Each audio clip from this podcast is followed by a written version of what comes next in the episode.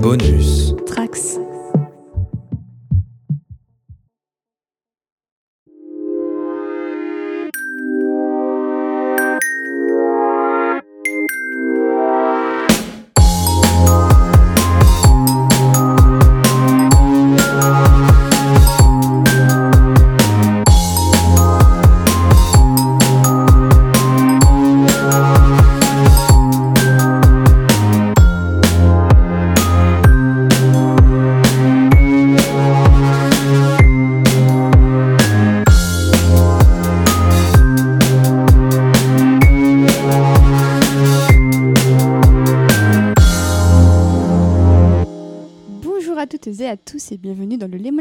Club, le podcast consacré aux adaptations en tout genre. Je suis ravie de vous retrouver aujourd'hui pour que l'on parle tous ensemble de la- de l'adorable ourson nommé Paddington, qui aura été écrit en 1958 et à qui on doit de nombreux bouquins, euh, de nombreux dessins animés et même des films en live action réalisés par Paul King dont on va évidemment parler. Donc cet épisode s'inscrit dans le cycle Fête des enfants, j'ai envie de dire, puisqu'on va parler de films un peu pour enfants ou qui ont des enfants, euh, on va dire, dans la thématique principale des œuvres. Et donc on se disait que Paddington, pour l'approche des fêtes de Noël, eh ben, c'était plutôt pas mal d'en parler. Et avec moi, j'ai une super team pour en parler. Pour sa première fois dans le lac, il est enfin là pour parler d'un ourson qu'il adore. C'est le créateur de Not Perfect Shot et il fait aussi des vidéos. Voilà, je l'ai placé. C'est Ali, comment ça va? Très bien, et toi? Merci de m'inviter. Et maintenant, je vais être obligé d'en faire. Exactement, avec probablement moi en guest dedans. C'est Oui. non négociable. Voilà. Euh, bah, merci beaucoup d'être venu, Ali. Donc, je sais que tu as une immense passion pour Paddington. Et c'est d'ailleurs toi qui m'as prêté les DVD pour qu'on fasse le podcast. Donc, je t'en remercie. Et à tes côtés, oui, je remercie les gens quand ils me prêtent des choses. Je savais pas qu'on t'avait prêté. euh, si, si, oui, c'est Ali qui me les a prêtés la semaine dernière. Du coup, je les ai regardés dès le week-end euh, avec Corentin. Et la personne que vous avez entendu parler à côté d'Ali, c'est la l'ex-stagiaire de notre Perfect Shot. Elle était venue au printemps pour nous parler dans l'analyse croisée de The Bling Ring et de Hustlers. C'est Léa, comment ça va? Bah, ça va très bien. Merci de m'avoir invité euh, bah, pour parler de Paddington. un, des, un film, Des films, j'ai envie de dire que tu aimes bien aussi. Ah oui, que j'adore. euh. J'ai versé beaucoup de larmes devant. Oui, Voilà. compréhensible. Très compréhensible. Et notre dernier invité, c'est un habitué maintenant. Jusqu'à présent, il était plutôt euh, amateur de nos hors-séries, notamment celui de Gillian Flynn ou même celui sur Denis Villeneuve. Et cette fois, il est là pour parler d'un ourson que lui aussi adore à peu près autant que Ali. Voir ça se discute, j'ai envie de dire, euh, combattez-vous. C'est Gavin, comment ça va? Bah écoute, euh, je suis prêt pour l'octogone avec Ali sur le parking de Conforama juste après. Sinon, ça va très bien. Je suis très content d'être de retour. Donc Gabin, tu es SEM et chroniqueur pour l'émission Pop Culture Hyperlink et tu es également rédacteur pour le site Cinématrack. Toujours. Ce bon vieux site Cinématrack qui est toujours dirigé d'une main de fer par Renaud, à qui on fait un petit bisou. Et pour parler d'oursons mignons, on va donc commencer avec une petite origin story euh, pour euh, Paddington. Donc c'est un ourson qui a été créé dans les à la fin des années 50 et d'ailleurs euh, Corentin vient de le renverser notre peluche Paddington qui nous surveille aujourd'hui. Donc Paddington c'est une création de l'auteur Michael Band et puis bah, l'origin story est plutôt mignonne puisque à la base, Paddington lui est venu euh, de l'idée qu'en fait, il a offert un ours à sa femme pour euh, un Noël dans les années 50. Et puis s'est dit, c'est tellement mignon qu'en fait, j'aimerais bien en écrire des histoires.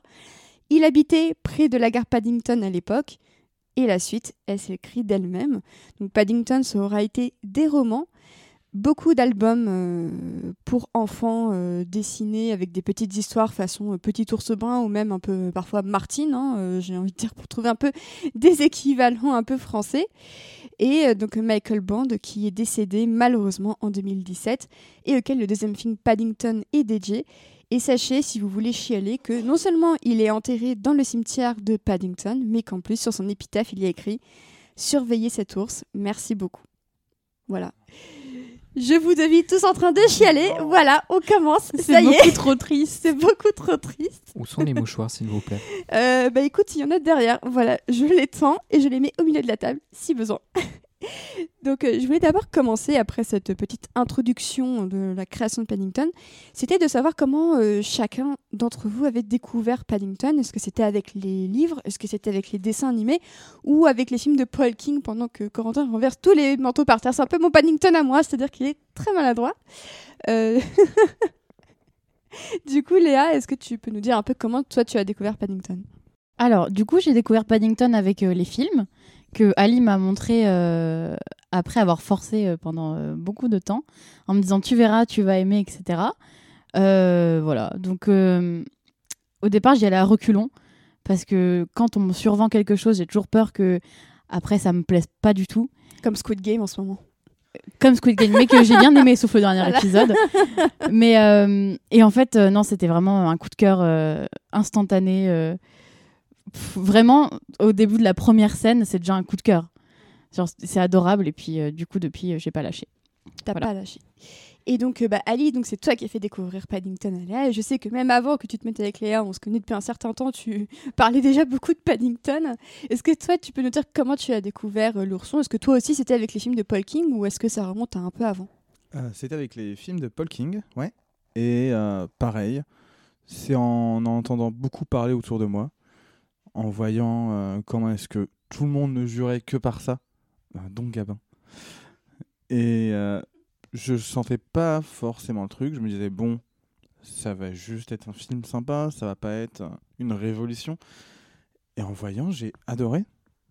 C'est, euh, je vais sortir les grands mots, c'est le E.T. de son époque. Ouais, ouais, ouais. Comparaison audacieuse, mais tu pourras développer. Hein. c'est c'est ouais, ça m'a vraiment marqué depuis et je suis rentré dans dans ce cercle énorme de personnes qui ne font que forcer avec Paddington derrière pour que d'autres personnes découvrent. Et j'ai moi-même euh, du coup euh, fait des alliés comme ça à la cause si on peut dire. Et donc, à l'origine de, de- de tout ça, on peut dire, c'est Gabin, euh, qui est probablement le premier d'entre nous ici à vraiment avoir euh, surfé sur la padding hype, euh, si, l'on peut dire. Toi aussi, pareil, c'était avec les, films de Tom King. de Tom King, pas du tout. Tom King, c'est un auteur de comics. Paul King, pardon, excuse-moi. Donc, toi, comment t'as découvert un peu le, le padding lore?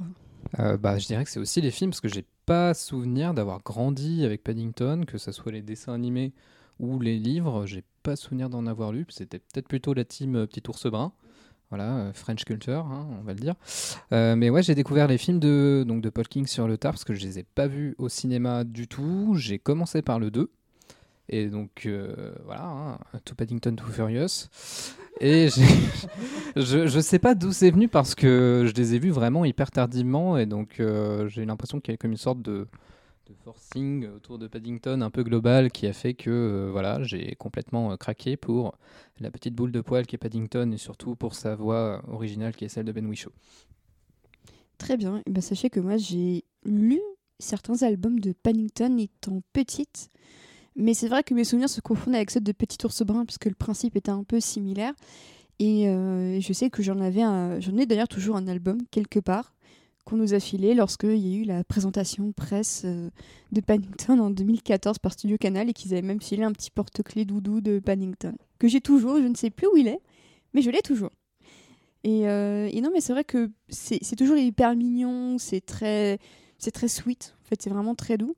Et je sais que j'avais vu un des dessins animés, puisqu'il y en a eu quand même pas mal, qui passait à l'époque sur, euh, sur France 3. Et pareil, un peu en même temps que Petit Ours Brun. euh, du coup, c'est un peu dur de démêler euh, ce qui est Petit Ours Brun et Paddington. Mais je sais que moi, j'en avais toujours eu des, des bons souvenirs. Et que quand bah, les, les films de, de Paul King ont été annoncés, bah, c'était pas une surprise pour moi et je connaissais déjà un petit peu tout l'aspect un peu so autour avec tout ce qui est marmelade et son petit look et tout ça donc en fait j'avais un peu un peu conscience de l'impact culturel de Paddington mais c'est vrai qu'étant petite euh, je, je pourrais pas me souvenir de littéralement tout contrairement à d'autres choses euh, comme par exemple quand j'ai vu E.T. bon je m'en souviens plus que de ce que j'avais vu de Paddington ça faisait un peu partie du de l'inconscient euh, collectif un peu quand j'étais petite mais sans forcément aller plus loin c'est pour ça, à mon sens, que c'est très intéressant de voir qu'on est tous vraiment à fond sur, sur les deux films de Paul King à ce point-là. Euh, avant de passer aux films de, de Paul King, qui seront vraiment le gros axe, vous vous en doutez, du podcast, il y a quand même eu du coup pas mal de dessins animés de, de Paddington. Ali, je me tourne vers toi, euh, car nous connaissons un de ces dessins animés très très bien. Euh, oui, c'est un des dessins animés des années euh, 90, les aventures de Paddington Ouais. Bear. Paddington Bear, ouais. et non pas les aventures de Paddington qui tout court qui est Ouais. du coup celui de l'an dernier où euh, ça ressemble euh, pour les personnes qui ont vu le film beaucoup aux sketchs qu'on a en début de film qui qui sont juste Paddington fait des bêtises. Il se retrouve dans des situations absurdes il fait des bêtises ça se résout parce que il est gentil et euh, ça continue. Et c'est là qu'on se retrouve avec les les intrigues absurdes comme il achète de fausses actions et s'en rend compte qu'après, des euh, bandits en cavale Oui. euh, finissent par se cacher chez lui. Il euh, rencontre un mec de la NASA, Oui. se retrouve dans les forces armées, etc. Celui de la. NASA, je crois que c'est mon préféré avec celui de la bourse. Je sais pas pourquoi, mais genre l'idée d'associer Paddington à la bourse à la NASA, pour moi c'est tellement disruptif que j'ai du mal à concilier ces deux idées-là. Celui des forces armées, c'est pas mal aussi, hein, Oui, franchement. clairement. Avec Mr. Groover, ils vont tous les deux être euh, dans les forces armées. Oui, oui, c'est Ils exactement sont, ça. ils, sont, ils sont en rade, de, ils sont en voiture en rade et puis ils, ils se retrouvent euh, malgré eux euh, engagés. C'est c'est souvent malgré lui en plus. C'est ça, qui est très drôle, c'est que le, le, le, le canevas de base de littéralement chaque épisode de ce dessin animé, c'est Paddington existe et puis shit C'est happens. C'est exactement ça. C'est ça. Et euh, c'est disponible donc sur Prime Video. Donc autant vous dire qu'avec Alice, c'est comme ça qu'on a découvert Ouais. l'existence de ce truc et qu'on était mais euh, pliés de rire à chaque découverte. Il y en a un qui est sympa aussi, c'est celui où il porte la flamme olympique, qui était plutôt mignon et, et pas mal dans le thème de, de l'été qu'on vient de passer. Mais euh, honnêtement, c'est des aventures un peu pour tous les goûts. Et puis, euh, ce qui est intéressant, c'est que les histoires sont tellement étranges, voire impromptues, comme celle des forces armées ou de l'achat en bourse, que même quand on est adulte, ça ressemble un peu à du shitpost de Paddington, en fait. C'est ça, c'est ça. Mais ça reste, c'est jamais sombre. C'est euh, toujours. Il y a un épisode où il, euh, où il se balade, euh, je sais plus dans quelle boutique, et où un agent secret le prend pour quelqu'un avec qui de faire un échange, prend sa mallette et lui se retrouve avec l'autre. Et euh, c'est jamais grave, c'est juste qu'il doit retrouver sa mallette. Il n'y a pas de danger de mort ou quoi pour Oui. personne. Bah, ça reste. euh, Ça reste pour enfants. Ça reste pour enfants, effectivement, où on t'apprend à dire, ah bah tiens, même si tu stresses dans une situation, c'est pas grave, tu peux un peu détricoter ça. euh. Je pense que c'est une série, quand, quand t'es petit et que t'es anxieux, ça doit te faire beaucoup de bien de, de voir que les situations finissent par se résoudre d'elles-mêmes et que ça va bien se passer et que c'est voilà, c'est vraiment un petit bonbon hyper doux euh, à manger le, week-end devant votre petit-déj si vous êtes nostalgique ou que vos, neveux et nièces euh, sont dans la pièce. Euh, Gabin? Oui, parce que du coup, j'ai commencé euh, ce dessin animé-là sur la route pour venir enregistrer le podcast, donc j'ai eu le temps de regarder à peine deux épisodes sur Amazon Prime. Et du coup, moi, ça a commencé par euh, Paddington et sa partie de cricket, et Paddington tente de faire des tours de magie. Donc maintenant que vous me dites que Paddington va à la bourse et fout la merde, et Paddington part à l'armée, je vais définitivement continuer ce dessin animé. En plus, euh, j'ai l'impression que ça commence par la deuxième saison directement sur Prime, donc en plus, on n'a pas tous les épisodes. Allez-y, Prime Video France, SVP. Donnez-nous tous les Paddington. Mais euh, moi, ce qui m'a surtout euh, plu, là, sur le- les 20 minutes que j'ai pu regarder dans, sur le métro, sur, le- sur la ligne 7, je l'avoue, euh, c'est vraiment ce côté old school. Enfin voilà, ça se voit que c'est du dessin animé de, des années 90, où on a vraiment l'impression de plonger dans un livre de Paddington en, animé. quoi. C'est vraiment très joli. Et franchement, ça me donne très envie de continuer. Ouais, j'aime beaucoup le trait. C'est un destin, c'est un dessin pardon très très simple, mais jamais simpliste. Et, euh, et je trouve que justement ils ont bien réussi à capter la mignonitude de, Paddington justement. Et donc effectivement, celui dont on parle, c'est donc The Adventures of Paddington Bear et ça date de 1997. Et pour vous donner un petit ordre d'idée d'à quel point il y a eu beaucoup d'adaptations en dessin animé, il y a eu un dessin animé qui s'appelait tout simplement Paddington Bear en 1989 et qui a été produit par euh, la, la boîte de dessin animé Hanna-Barbera, qui est plutôt connue pour Scooby-Doo, entre autres, et même Tom et Jerry, si je dis pas de bêtises. Et puis, on a également eu euh, dès, euh, dès- dès les années 70 aussi, euh, et même dès les années 60. Donc, vraiment, beaucoup d'adaptations à la télé, parce que pour les petits-enfants anglais, c'est presque une évidence de grandir avec, avec Paddington. Et quand on va en Angleterre et que on va dans toutes les boutiques de jouets type Hamleys ou des trucs comme ça, c'est le paradis de Paddington avec toutes les peluches, tous les objets dérivés.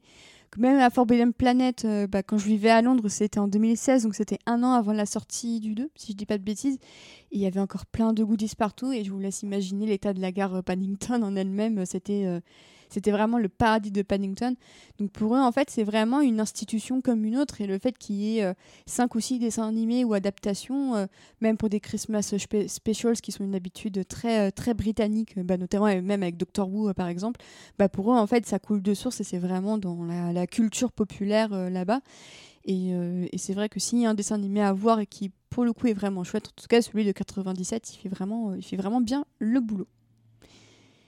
Et alors là, on va passer à la partie principale du podcast. Évidemment, ce sont les deux films de Paul King. Qui est-ce? Eh bien, c'est un réalisateur qui a une quarantaine d'années, qui avait fait quelques petits films indépendants avant de faire les deux films Paddington et qui a étudié euh, à peu près dans des collèges d'art. De, euh, si j'ai pas de bêtises, il est allé à Cambridge euh, ou quelque chose comme ça. Donc autant vous dire que vraiment le monsieur est plutôt doué et il a fait les écoles qu'il fallait. Et d'ailleurs, l'un de ses meilleurs potes, c'est Richard Ayoade, qui est donc le héros entre The IT Crowd ou même le réalisateur de Submarine, qui est un très chouette film que je vous recommande. Et ils ont participé sur Dark Maringi Dark Place, qui est une euh, parodie super méta de, de, de séries d'horreur, euh, d'anthologie, euh, où on te met des bouts de séries présentés par des mecs qui sont toujours pas. Qui, qui, jouent encore des rôles. Ça a plusieurs niveaux, c'est incroyable. Et d'où le caméo qu'il a dans, dans Paddington 2. si je dis dans son procès du 2. Ouais, le, voilà. le procès du 2 Oui, c'est ça.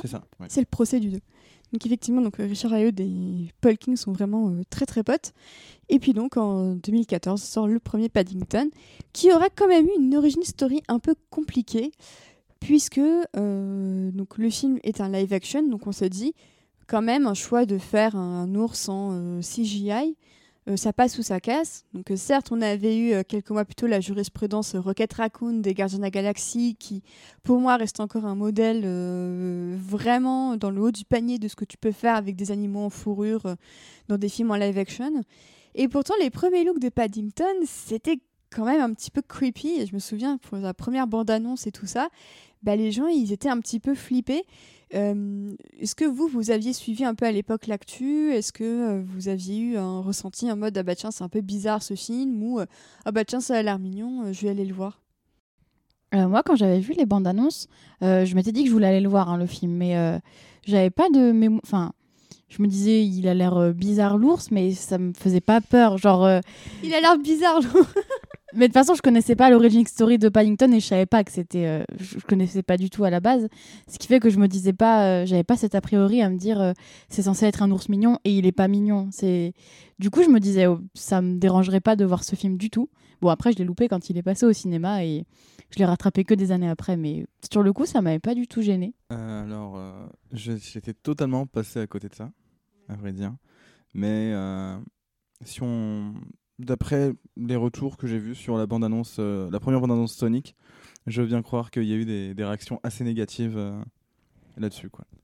Gabin euh, J'avoue que moi non plus, je n'étais pas du tout au courant, mais est-ce que c'était au point de changer le look de Paddington après ou c'est il est resté tel quel? Pas, pas tant que ça, c'est surtout que je pense que les gens, c'est le fait de voir quelque chose comme ça incrusté dans du live action qui a dû faire bizarre.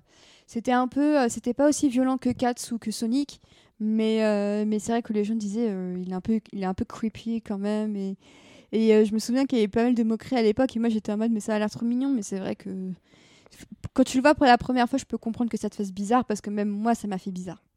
Et, et en soi, du, du, coup, là, la promo était partie un peu mal. Et surtout qu'en en cours de route lors de la production. Donc tous les acteurs ont été castés du, du, du, casting principal. Et donc Colin Firth devait jouer euh, Paddington initialement et il n'a pas pu à la fin pour les euh, conflits d'emploi du temps et il a été remplacé par euh, Ben Whishaw.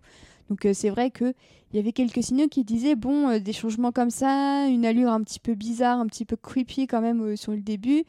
Est-ce que ça va pas être l'Uncanny Valley version Paddington quoi? Alors en fait pour revenir sur Colin Firth, il, a été sorti du casting plus pour des raisons euh, artistiques parce que sa voix matchait plus du tout avec Paddington en fait. Ils avaient déjà tourné le film, le premier trailer était sorti mais il n'y avait pas Paddington dedans apparemment. Et du coup, tu l'entendais pas parler Voilà, tu l'entendais pas. Et ils ont décidé, pour euh, des raisons euh, artistiques, de cesser la collaboration avec Colin Firth, qui est sorti de lui-même du film, puisque sa voix collait pas. Et donc c'est pour ça que quelques mois après, ils ont casté Ben Whishaw.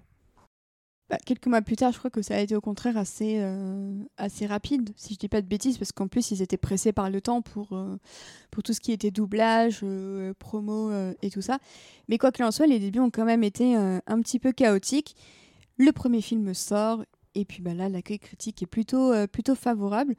Du coup, bah, je propose qu'on passe un peu à la partie critique. Qu'est-ce que vous pensez de ce premier film, Paddington? Ali, je te sens prêt à parler? J'aime beaucoup comment est-ce que ce film est écrit. Exemple tout, simple, quand, le film commence, on te dit euh, voici un sandwich à la marmelade, il adore la marmelade, mais c'est à garder en cas d'urgence. Tu gardes le dernier sandwich dans ton chapeau en cas d'urgence.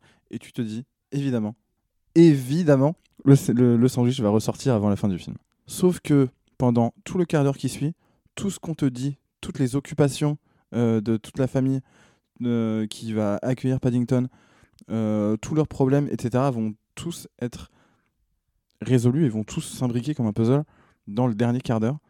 Et ça va bien plus loin qu'un simple sandwich. J'adore comment rien n'est laissé au hasard. Sa moindre bêtise va revenir. C'est un plaisir à voir, en vrai.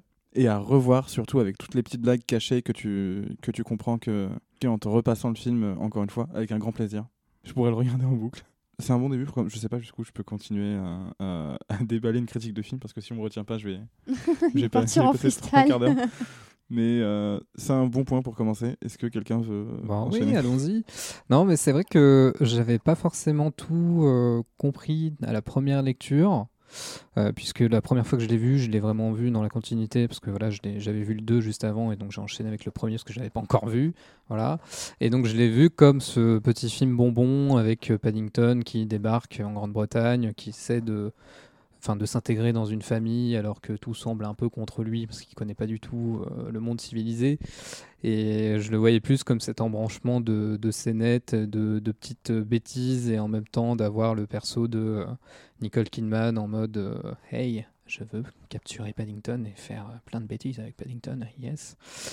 Et c'est seulement en le revoyant plusieurs fois et en faisant des recherches sur ce qu'est vraiment Paddington où je me suis dit, bah, et vraiment en comprenant la scène de la rencontre de Paddington dans la gare avec la famille Brown, où c'est oh, en fait, Paddington, euh, bah, c'est euh, c'est vraiment le reflet de la société dans laquelle on vivait et dans laquelle on vit toujours, sur ce regard qu'on a sur euh, les immigrés qui débarquent, hey, puisque la première vanne du, de Mr. Brown, c'est oh là là, si on le laisse, il y en aura que des comme lui, ou ça, ça va finir en violence abominable. Et je me suis dit, mais ouais, en fait, c'est vraiment l'exemple parfait du film pour du film familial qui a cette double lecture pour le, le jeune public et pour le, le grand public en fait. Paddington, film de gauche?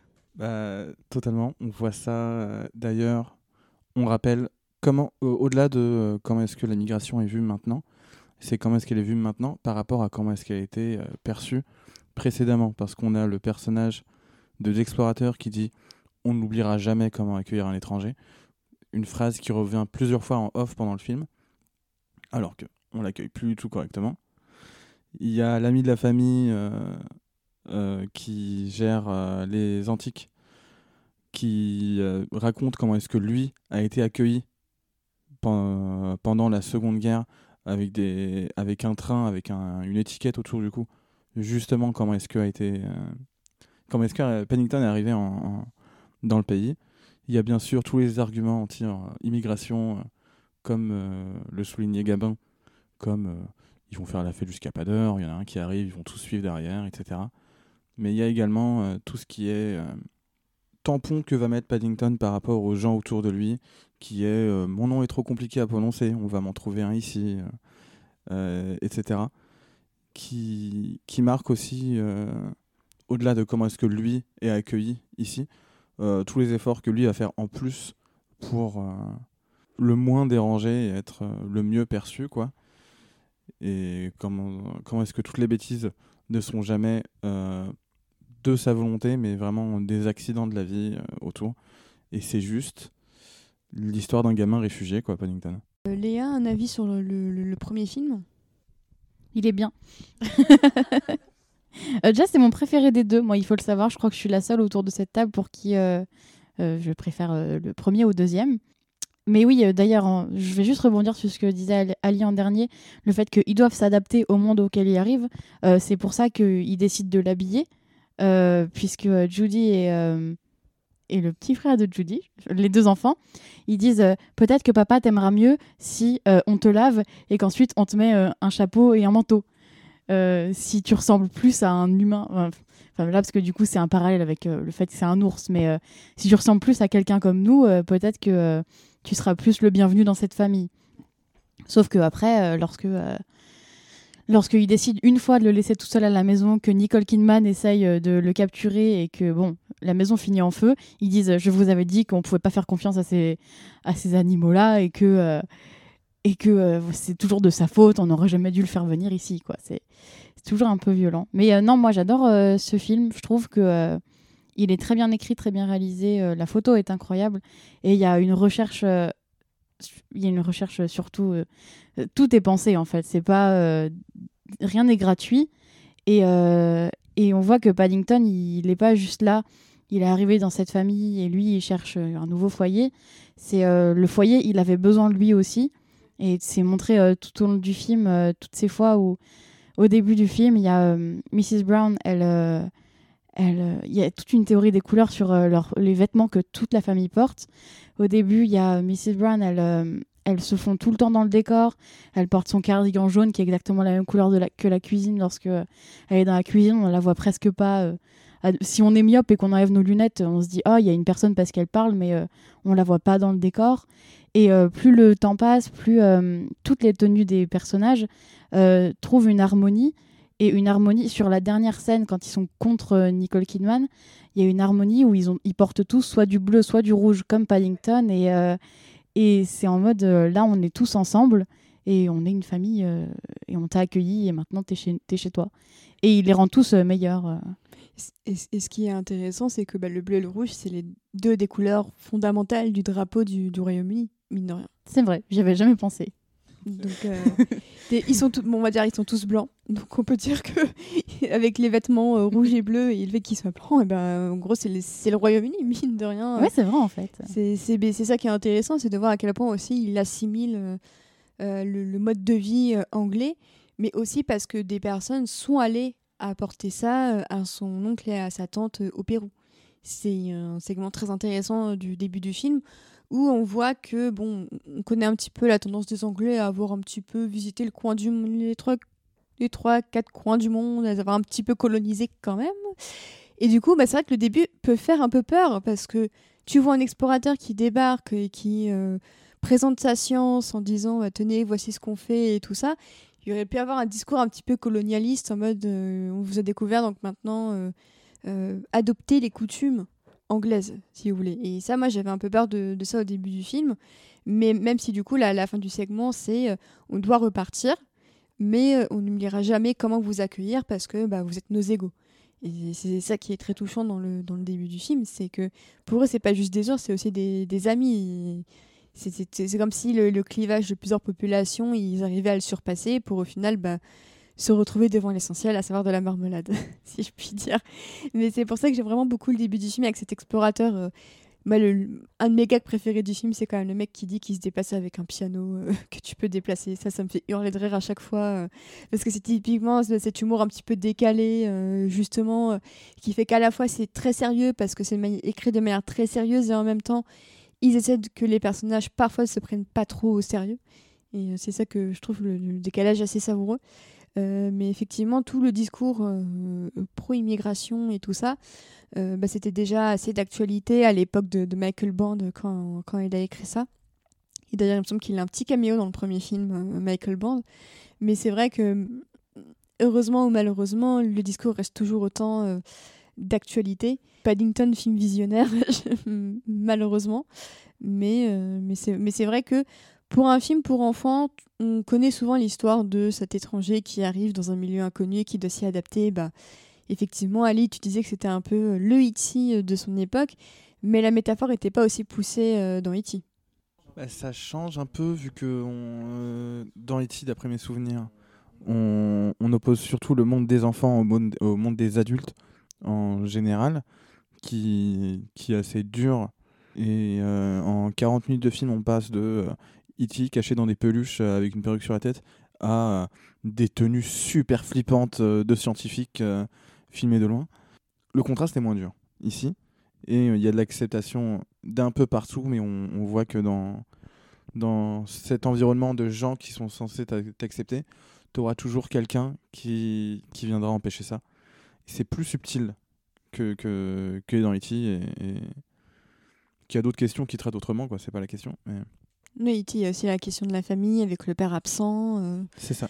euh, oui, c'est des thématiques différentes, mais c'est vrai que celle de, de, de la créature qui vient aider des enfants dans un foyer euh, un petit peu en bordel, puisque bah, quand on commence le premier film, la famille Brown, euh, c'est un peu sens dessus dessous, euh, où la- par exemple la mère est en panne d'inspiration, le père bosse, mais on comprend que c'est pas trop son, son dada, et ça se confirme d'ailleurs euh, dans, le, dans le 2.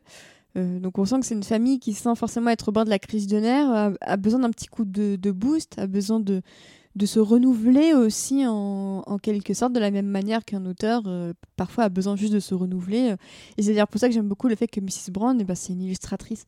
Parce que déjà, c'est un clin d'œil évident euh, aux nombreuses personnes qui ont dessiné Paddington et qui lui ont donné les, les traits qu'on connaît aujourd'hui, mais aussi parce que c'est une parfaite métaphore de, de, de cette famille-là. Et c'est pour ça que pour moi, euh, si tu enlèves Paddington, pour moi, le vrai cœur de, de cette famille-là, pour moi, c'est la maman, c'est Mrs. Brown. C'est la première à avoir. euh, Et oui, c'est la première, Avant Ouais. les enfants exactement. Ouais. Et qui est jouée par la merveilleuse Sally Hawkins, qui est euh, une de mes actrices préférées, je dois le dire. Euh, Gabin, un petit mot sur euh, tout ce dont on vient de se dire, les, thématiques. euh, Bah, je voulais rebondir ouais, sur cette euh, manière dont le déséquilibre qu'apporte Paddington, parce qu'il fait plein de bêtises, finalement, c'est pas grand chose à côté de ce qu'est le déséquilibre que vit justement cette famille. et c'est ce comment euh, Paddington va parvenir à, tout résoudre en fait. Euh, il va amener un peu plus de folie, un peu plus euh, son innocence va permettre à chacun de s'affranchir et de trouver quoi faire.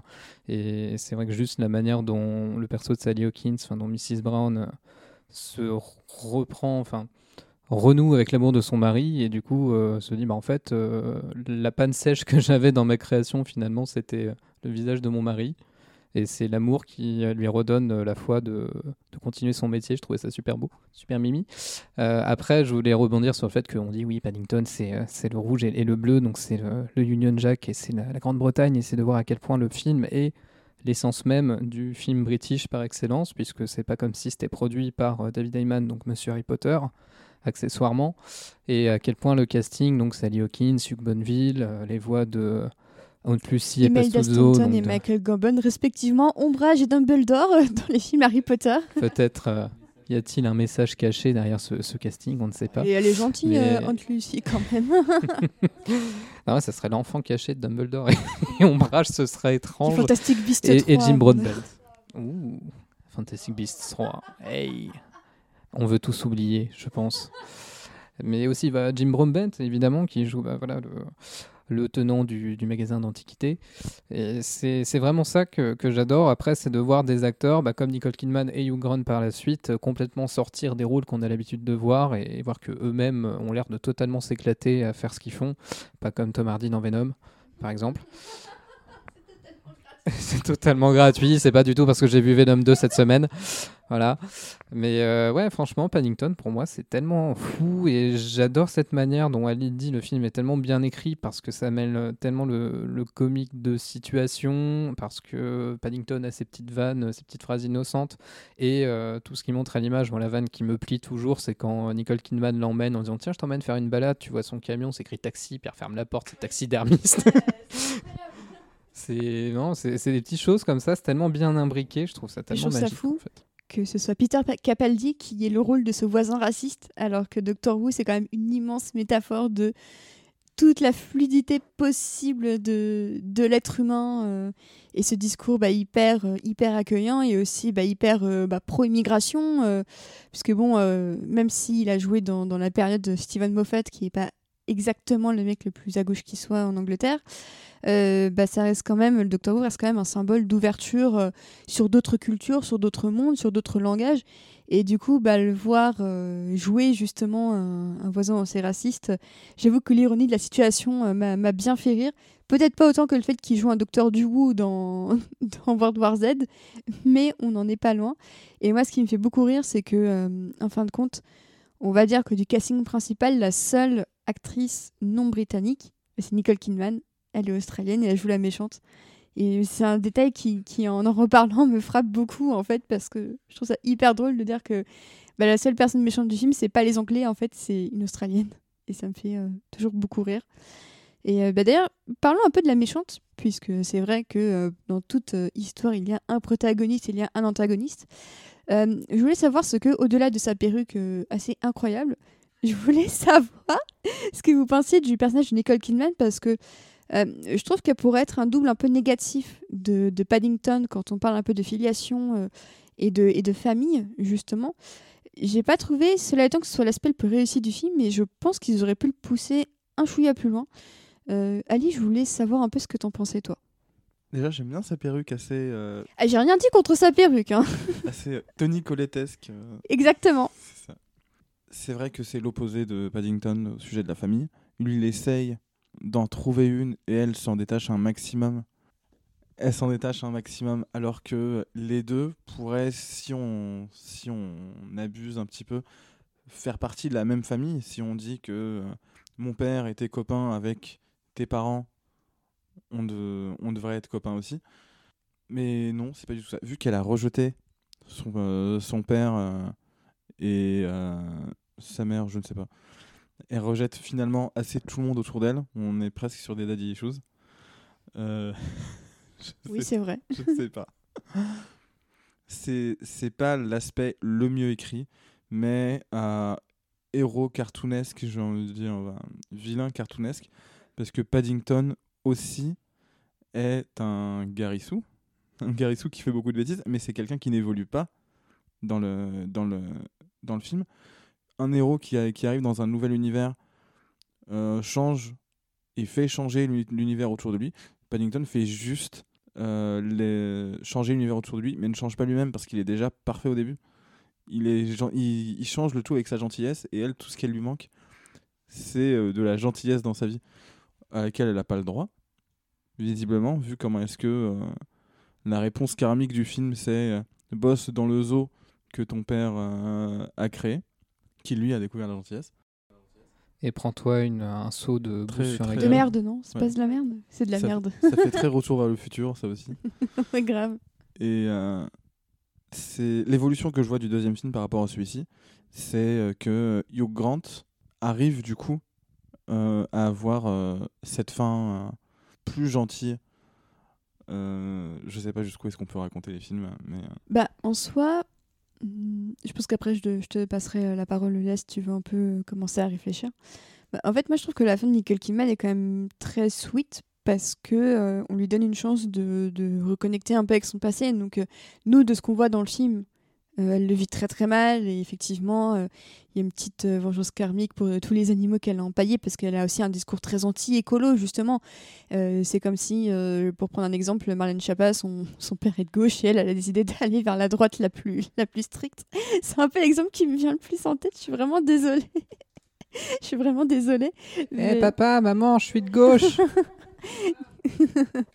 mais, mais, mais le souci, du coup, c'est peut-être que, euh, en, fin de compte, euh, est-ce qu'il manquerait pas un petit peu le fait que, oui ou non, le personnage de Kidman apprend justement euh, de, ses erreurs? Est-ce que la leçon a été apprise Parce que quand on la laisse, elle est juste enterrée sous un tas de merde? On ne sait pas si elle a compris ou pas où était, où était son, son erreur, est-ce qu'elle devait un peu, un peu réparer? On a vraiment l'impression que c'est une fin pas méchante, mais qui est surtout là euh, niveau thématique, mais sans forcément la, poursuivre autant euh, que, que je l'aurais espéré. J'aurais pas été contre une petite scène un peu, pas post-gène, mais un peu façon Hugh Grant, justement, dans le deuxième. On, parlera du deuxième film tout à l'heure. Mais c'est peut-être un peu ça qui m'a manqué, parce que je trouve que sinon, l'allure de Kidman, euh, son discours très anti-écolo que ne renierait pas les chasseurs de France en ce moment, Et tout ça, bah, en fin de compte, ça reste aussi un discours hyper actuel. Et le fait justement de, renier un peu ce qui était son père parce qu'il a fait passer le bien-être animal avant le sien, c'est quand même un discours très égoïste et malheureusement encore très actuel. C'est-à-dire qu'on n'hésite pas à, à, nous penser supérieurs aux animaux. Et alors que tout l'aspect de Paddington, c'est de dire que non, bah, l'animal aussi, il a une âme, euh, respectons-la et traitons-le avec bienveillance. Euh, ouais, c'est vrai qu'on dirait qu'il manque euh, peut-être un quart d'heure de closure de ce qu'aurait dû, ce que devenait Nicole Kidman ou, ou tout bêtement euh, la rendre plus humaine, pas juste être cartoonesque, mais avoir son côté un tout petit peu plus humain qui vient derrière, comme euh, à la dans les 101 dalmatiens euh, ou les 102 dalmatiens, je sais plus. Enfin, quand Cruella à la fin, elle dit en fait, je veux plus tuer des animaux. Et peut-être, il y aurait dû avoir pas forcément ce déclic à ce point-là, mais qu'elle ait un moment de réalisation, je sais pas, peut-être un moment de réalisation avec son propre chat.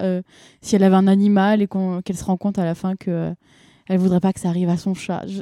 Quelque chose qui fait que ça la rendrait plus humaine et plus relatable, parce que là, en fait, elle est vraiment même pas pas du tout relatable dans, dans son existence. C'est ça, et c'est en fait peut-être un des problèmes que j'ai avec le film, même si ça se veut être aussi un peu axé autour de ce twist, c'est que tu devines très vite que c'est la fille de l'explorateur, mais que elle te le dit textuellement dans le film, vraiment vers la fin. Là où, dans le 2, les intentions de Hugh Grant, elles sont très vite claires. Tu comprends très vite que c'est le méchant parce que tu es un spectateur intelligent et que Paul King veut te faire comprendre très vite qu'il ne faut pas justement se fier à Hugh Grant. Et là, j'ai trouvé que ils veulent te faire passer une immense révélation façon twist, euh, trop sur la fin. Et je pense que peut-être que ça aurait pu permettre, dans ces scènes à elle, de mieux expliquer ses motivations plutôt que de faire le grand discours de méchante à la fin. Euh, euh, oui, mon père a tout abandonné. moi, j'aime, du coup, c'est pour ça que j'aime empailler des animaux. Alors, paye ton traumatisme, hein, je suis désolée. si si tu as envie de, de taxidermer des animaux, mets pas ça sur le compte de ton père quand même pas très gentil. Euh, mais effectivement, pour moi, peut-être que la révélation intervient un peu trop tard parce que, bah, en fait, c'est pas elle le centre du film, c'est Paddington et c'est sa découverte de sa famille avec les Browns. Ce qui fait que pour le méchant d'un premier film, en fait, je pense que si Hugh Grant est mieux traité et qu'on se souvient peut-être un peu plus de lui dans le 2, c'est parce que dès le début, il est là autant que Paddington. Là où dans le premier, tu devais forcément faire balancer la balance du côté de Paddington et pas forcément de la méchante. Après, est-ce que le premier film avait besoin d'avoir un méchant? C'est peut-être une autre question. Bah, c'est vrai qu'en y repensant, en repensant aussi à ce qu'a pu dire Ali euh, sur euh, l'écart de la représentation de l'immigration au fait que voilà l'explorateur dise bah, quand vous allez venir à Londres euh, on va toujours bien vous accueillir et du coup c'est pas du tout ça. Bah, du coup c'est voilà Nicole Kidman c'est cette nouvelle génération qui est méfiante de, de, de l'inconnu. Mais c'est vrai que je pense que son personnage aurait pu être mieux écrit et qu'on aurait dû dire d'emblée que c'est euh, la fille d'explorateur dès le début plutôt que d'avoir bah, cette scène où Paddington va sonner chez les explorateurs un par un, enfin en pensant tomber sur l'explorateur et en fait non. Et on ne case comme ça qu'à la fin.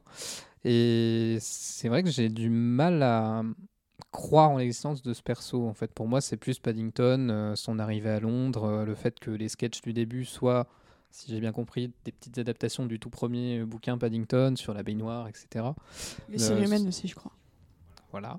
Et donc c'est vrai, je suis plutôt d'accord avec Léa. Pour moi, c'était peut-être pas nécessaire et c'est un peu. Euh, on sent qu'ils ont mis ce personnage en plus pour qu'il y ait un enjeu particulier dans le film qui était peut-être pas nécessaire. Et après, je me dis, bon, Nicole Kidman, euh, peut-être que son perso aujourd'hui, c'est euh, la russe avec un accent chelou de Nine, Perfect Strangers, en fait.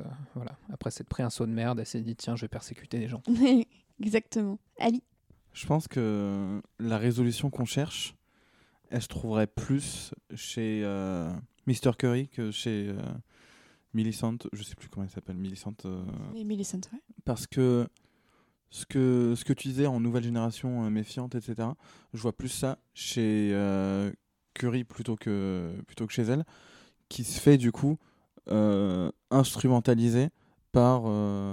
ça parle politique euh, les, les dessins euh, malfaisants de, de, de, de, Kidman qui dit Je vais me servir de cette méfiance qu'il y a dans l'air pour mon gain personnel.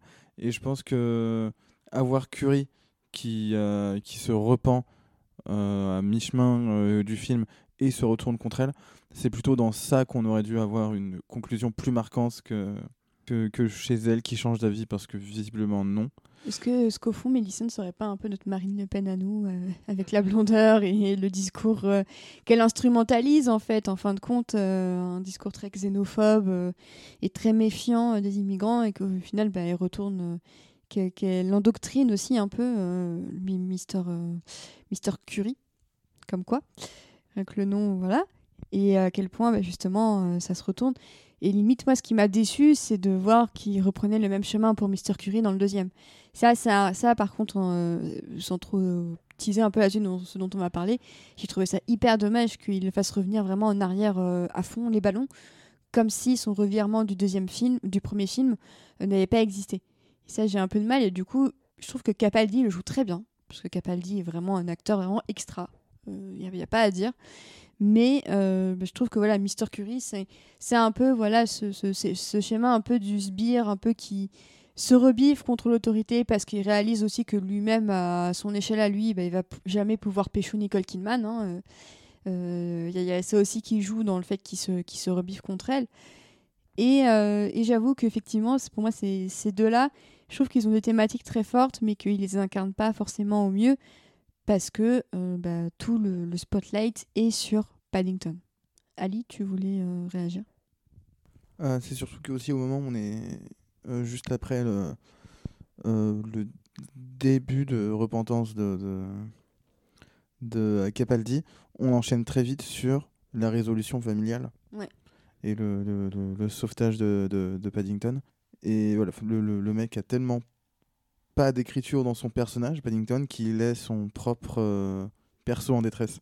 Les personnages qui, évoluent le plus sont la famille et c'est eux qui sont le- les plus satisfaisants à regarder. Et je suis d'accord avec toi sur le, le, le- sur Mr. Curry, Capaldi qui devient euh, qui s'improvise flic alors per- que personne ne lui a rien demandé dans le deuxième film à vérifier qui lave les, les carreaux de qui alors que qu'est-ce qu'on s'en fout? T'as pas euh, un motus à aller regarder? Je sais pas, fais-toi du thé. Qu'est-ce que tu nous emmènes C'est fini, Motus, Ali. Ne Ah oui, c'est vrai. le couteau dans la plaie, s'il te C'est la boule noire. Oh. Oh, oh, oh, oh. Euh, on a parlé des méchants et c'est vrai qu'on se disait euh, tous ensemble que euh, c'est la famille qui avait le plus gros spotlight. Donc on peut peut-être rentrer un peu plus dans les détails de cette famille un peu fofolle et pas trop comme les autres, qui vit dans une très jolie rue, un peu semblable à la rue Crémieux à Paris, j'ai trouvé.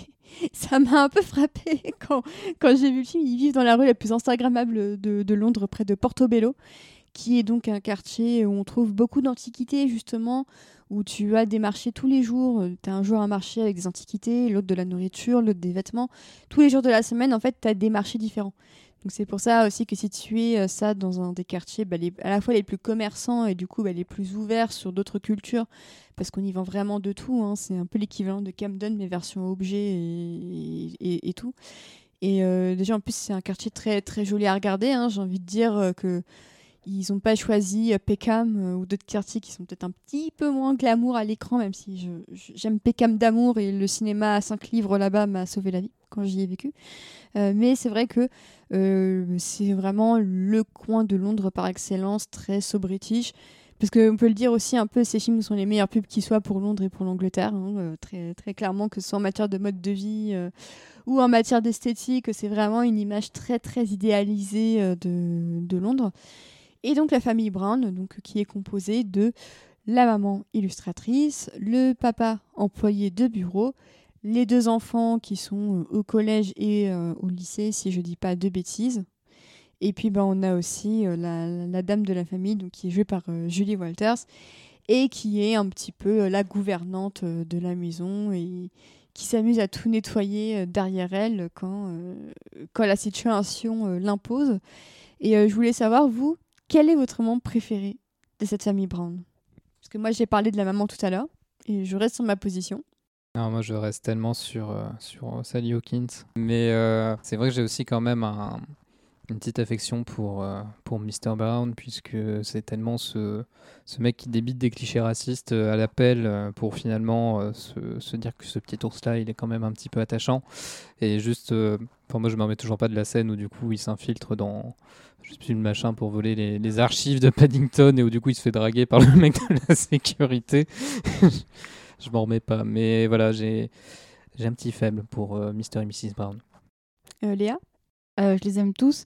C'est Mrs. Brown en premier, mais en fait, j'adore aussi Judy. Et euh, j'adore euh, quand elle apprend l'ours et après, à la fin, euh, elle arrive à comprendre ce que dit Paddington en ours. En fait, j'adore les blagues quand Paddington se met à parler en ours. À chaque fois, c'est mon moment préféré. Et du coup, quand, euh, quand il dit Ah, euh, Judy, elle prononce très bien euh, l'ours, je trouve ça incroyable. Mais non, euh, Mrs. Brown, Mr. Brown aussi, mais surtout dans Paddington 2. Parce que c'est là qu'on voit qu'il a encore plus adopté Paddington euh, que dans le premier. Mais ils sont tous euh, très chouettes de toute façon. Ali Ah, J'ai du mal à choisir, mais je dirais euh, Sally Hawkins, donc euh, Mrs. Brown aussi. C'est le, le cœur de la famille, euh, je trouve, vraiment. Et c'est vrai que euh, donc cette famille, on voit que euh, tout de suite, quasiment les enfants et Mrs. Brown euh, adoptent euh, Paddington, que c'est quand même un chouïa plus compliqué pour, euh, pour Mr. Brown. Et euh, je trouve qu'en fait, le rôle que joue Hugh Bonneville est quand même assez ingrat. Parce que c'est quand même celui du membre de la famille qui ronchonne face aux nouveaux venus. Euh, comme dans euh, Beethoven, où, si je dis pas de bêtises, t'as un des membres de la famille qui est vraiment opposé à Beethoven, je crois que c'est le papa encore d'ailleurs. C'est toujours cet archétype masculin qui accepte moins les, nouveaux que, que, que les femmes, bizarrement. Et c'est vrai que moi, j'ai de plus en plus de mal avec cet archétype de je l'accepte pas pour euh, des raisons euh, comme ça. Et je sais que c'est probablement des clichés un peu bah, de films entre guillemets pour enfants, parce que bon, euh, Paddington, ça reste quand même des films pour enfants et que nous, on adore ici. Mais il faut forcément que ce soit accessible pour les enfants, et donc il y a ce cliché du père un petit peu sévère, mais qui ne veut que leur bien, mais qui est un petit peu obtus. Et moi, c'est vraiment un cliché avec lequel j'ai un peu de mal. Et je pense que c'est pour ça que je préfère largement Mr. Brown dans le deuxième film. Gabin? Je le vois peut-être un, peu moins aussi, mais il y a ce, cette storyline, enfin comme quoi il est très, euh, il est hyper protecteur et euh, il arrête pas d'assommer tout le monde avec les statistiques, euh, comme il bosse dans les assurances. Et je pense que ça aurait été bien de jouer un peu plus là-dessus sur le comique. de situation, mais quelque chose de plus bienveillant. Et donc c'est surtout avec son fils que ça se concentre, euh, puisque voilà leur fils euh, peut plus euh, faire de folie parce qu'il veut faire n'importe quoi, il veut faire plein d'expériences, il veut faire exploser une fusée, enfin voilà. Et donc ça aurait été bien de le voir agir autant avec son fils qu'avec sa fille peut-être.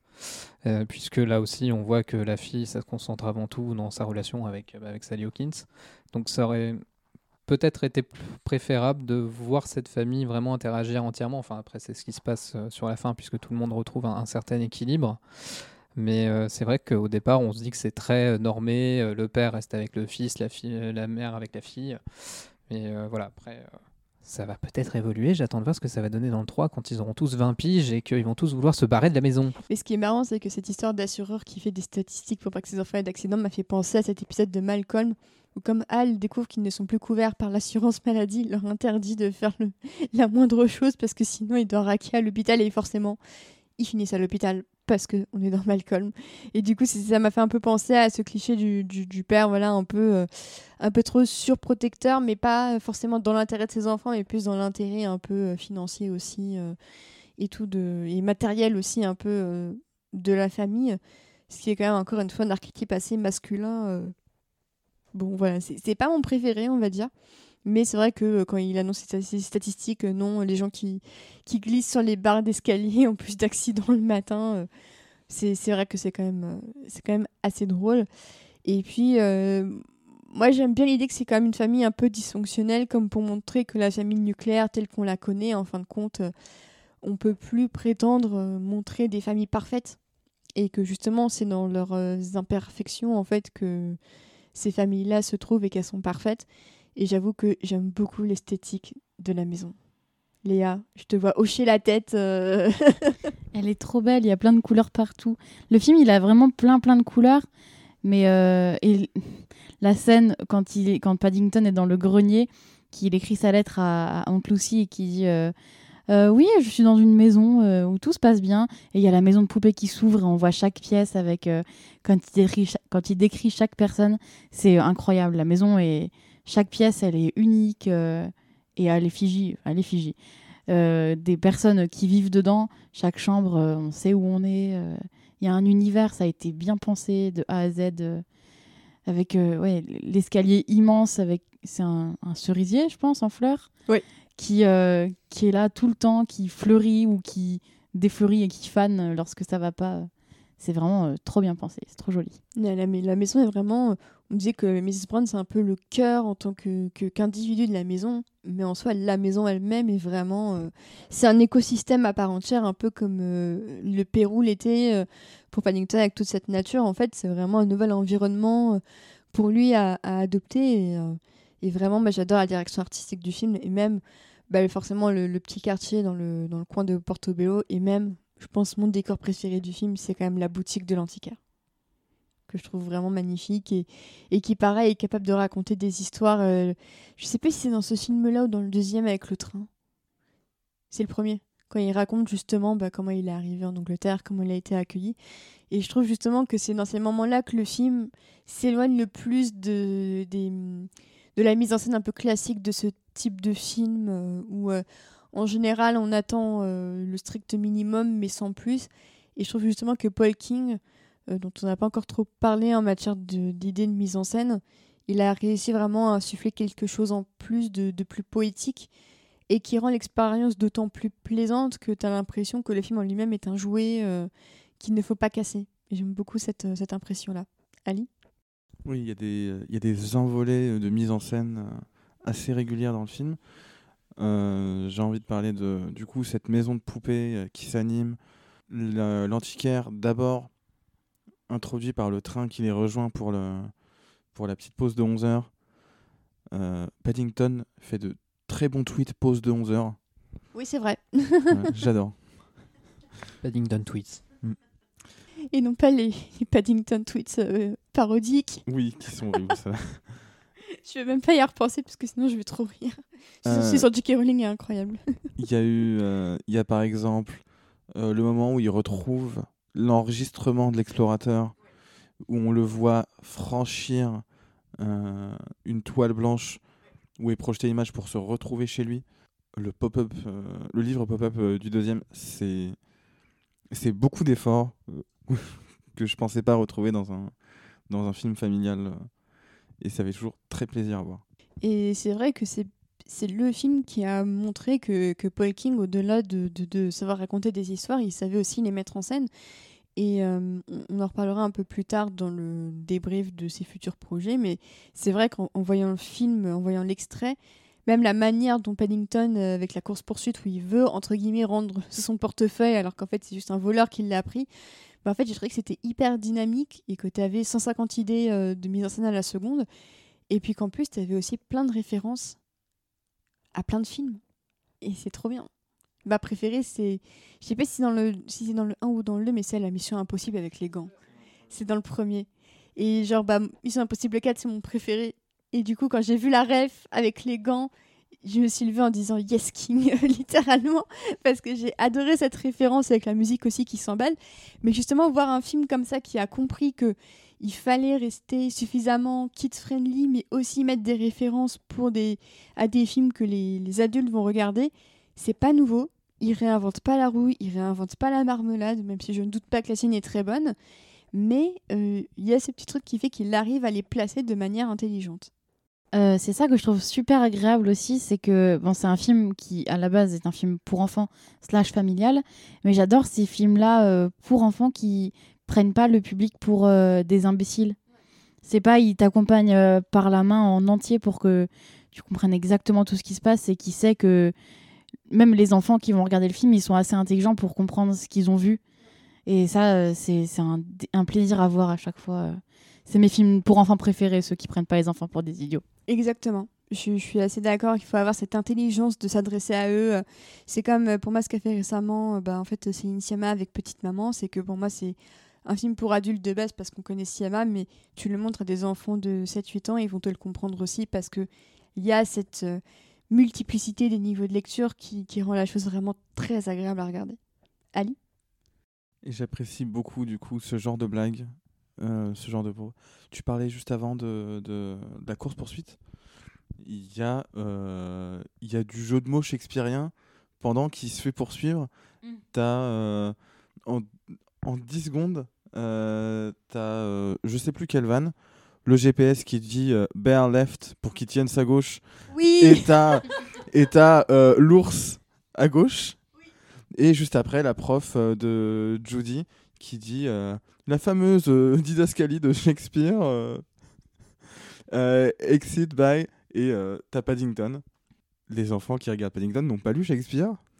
Ne saisissent pas le truc mais c'est toujours plus plaisant d'avoir une ref à, à Shakespeare ou à Tom Cruise que euh, 90% des autres films euh, familiaux euh, ou pour gamins où la vanne pour adultes, ça va être la vanne de cul. Alors, c'est vrai que c'est quand même des films extrêmement euh, purs, li- li- littéralement. C'est-à-dire que euh, on va dire que le cul n'existe pas dans, dans, les films Paddington, peut-être un peu plus dans le deuxième euh, que, que, dans le premier. Mais c'est vrai que si ce n'est ce petit flirt entre, euh, entre les personnages de, Kidman et de Capaldi, ça reste quand même extrêmement euh, soft. On a juste justement Judy qui veut présenter à la fin son copain à, Sally Hawkins, mais là encore c'est quand même très codifié. Elle lui dit alors tu lui parles pas, tu lui fais pas de câlin, et évidemment Sally Hawkins qu'est-ce qu'elle fait? Bah, Elle pleure et elle lui fait un câlin. Ah si, il y a quand même aussi les scènes de flirt entre euh, le gardien et... euh, Oui c'est vrai. C'est un beau running gag. Oui, C'est un très mais bon c'est running tout. gag. Mais c'est vraiment des flirts très... C'est c'est très bon chaste. enfant, C'est hein. très chaste. Mm, voilà. c'est extrêmement chaste. Mais au fond, est-ce qu'une œuvre comme Paddington a besoin de cul? Non. Les internautes, les internautes peuvent le faire d'eux-mêmes, je pense, mais les films de, de Paul King, justement, ils peuvent rester dans cet esprit très, euh, très chaste. Et puis bah, parfois, euh, c'est juste reposant aussi de, de voir des films qui reposent pas sur des vannes de cul. Pécho peut attendre. Chaud peut attendre. Exactement. euh, et euh, ces vannes de euh, agents de sécurité euh, qui, flirtent, qui flirtent à chaque fois avec euh, des mecs travestis, c'était, ça a été fait avec assez de goût, je trouve. C'est pas offensant. Tu, tu t'es ni mal à l'aise ni offensé par ce qui se passe. Ça reste assez juste et ça en fait pas des tonnes. Oui, oui, oui, c'est juste euh, ça, ça se produit et puis bah voilà. La, la vanne du, du, du bras prothèse pourrait être Oui, faite dans n'importe quel contexte, mais elle est super drôle à voir. La vanne du- J'y repense et je rigole, c'est vraiment très drôle. Et c'est vrai qu'en plus, voilà, c'est. Léa, t'étais une des- de celles qui disait que tu préférais le, le 1 au 2 parce que tu trouvais le 1 plus drôle. C'était ça? Je le trouve plus drôle. Non, j'aime surtout... euh, j'aime mieux euh, l'aspect famille dans le premier. Parce que dans le deuxième, on est moins là-dessus et on est plus sur euh, bah, euh, l'enquête et puis ce qui se passe. Bref, euh, la prison. Il est horrible le deuxième, il va en prison. non, euh, c'est que. non, c'est que du coup, je le trouve euh, plus doux dans ce qui se passe. Euh, voilà, je préfère, euh, je préfère. Et puis finalement, enfin, Mr. Brown, comme on disait, euh, il en fait plein pour Paddington. Il, il s'est pris une épingle dans le bras plusieurs fois. Oui. Qu'est-ce qu'il oui, ferait pas pour lui? Bah oui, c'est vrai. finalement C'est quand même un, un sacré effort, même pour lui.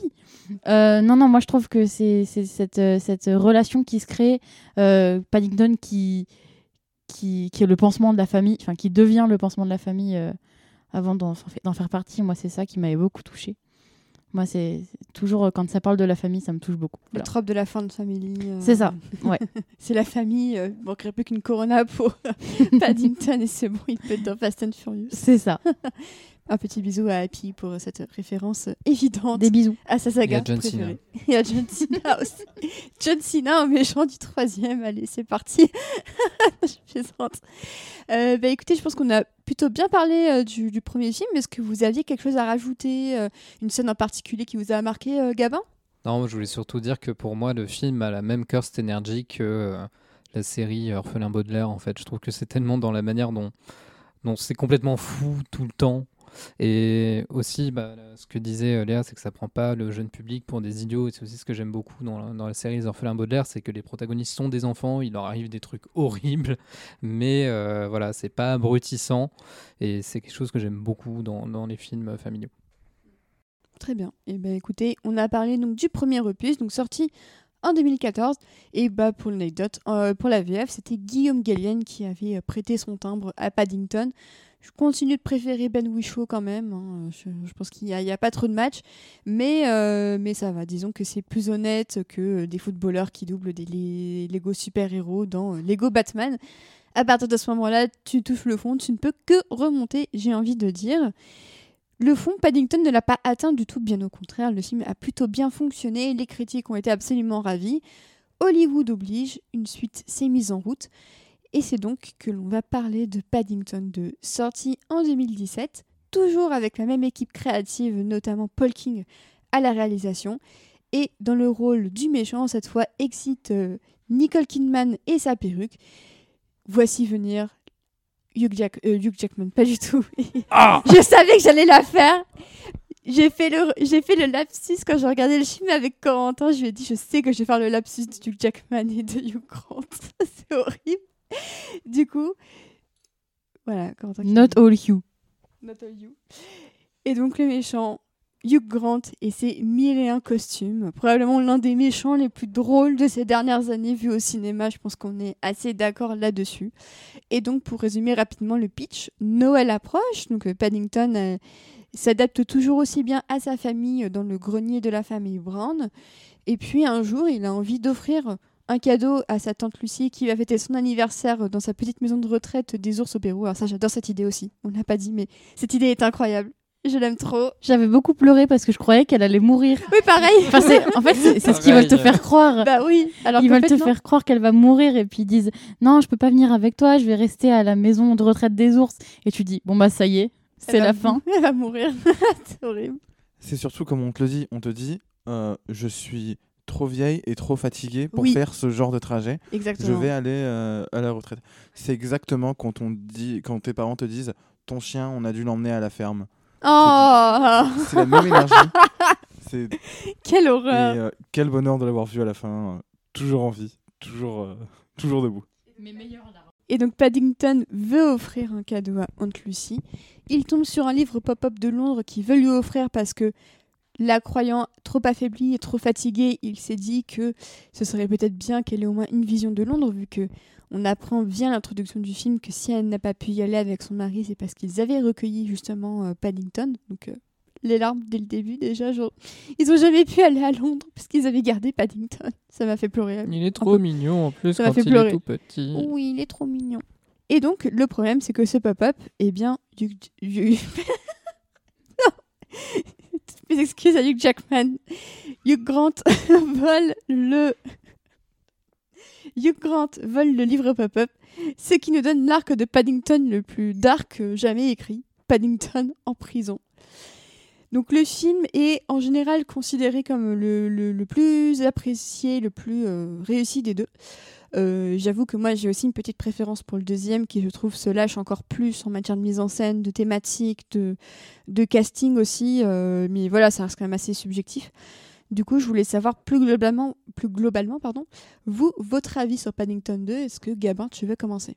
Bah, Padding Too Furious, ok. Euh, puisque c'est vrai qu'on passe la moitié du film en prison. Et ce qui me plaît davantage dans celui-ci, c'est justement qu'il a moins un côté film à sketch. Euh, qu'avait ce premier film introductif où tu avais un peu l'impression que c'était accumulation d'intrigues de dessins animés ou de, du livre. Alors que là, c'est euh, comment faire en sorte que Paddington puisse avoir une intrigue qui puisse mêler tout le monde là aussi, puisque peut-être le défaut que j'avais reproché au premier, c'est que ça fait un peu trop euh, film à cast qui évolue en prise de vue réelle, auquel on va incruster Paddington en CGI et hop là il y a Paddington dedans. Alors que là on essaie vraiment de tout mêler.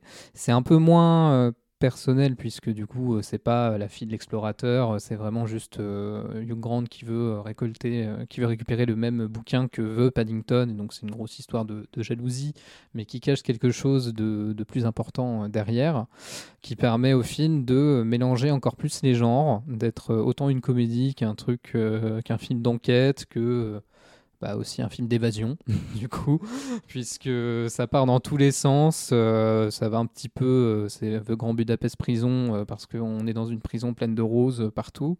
C'est vraiment ça, en fait, on a l'impression qu'il n'y a aucune limitation. Contrairement au, au blockbuster, au gros film américain, bon là c'est britannique parce que c'est Studio Canal, parce que c'est David Ayman, mais c'est quand même des, des gros films à mon sens, mais on a l'impression que Paul King reste complètement libre de faire ce qu'il veut. Peut-être pas totalement, puisque le super numéro musical de Hugh Grant est dans le générique de fin et pas dans le film, malheureusement.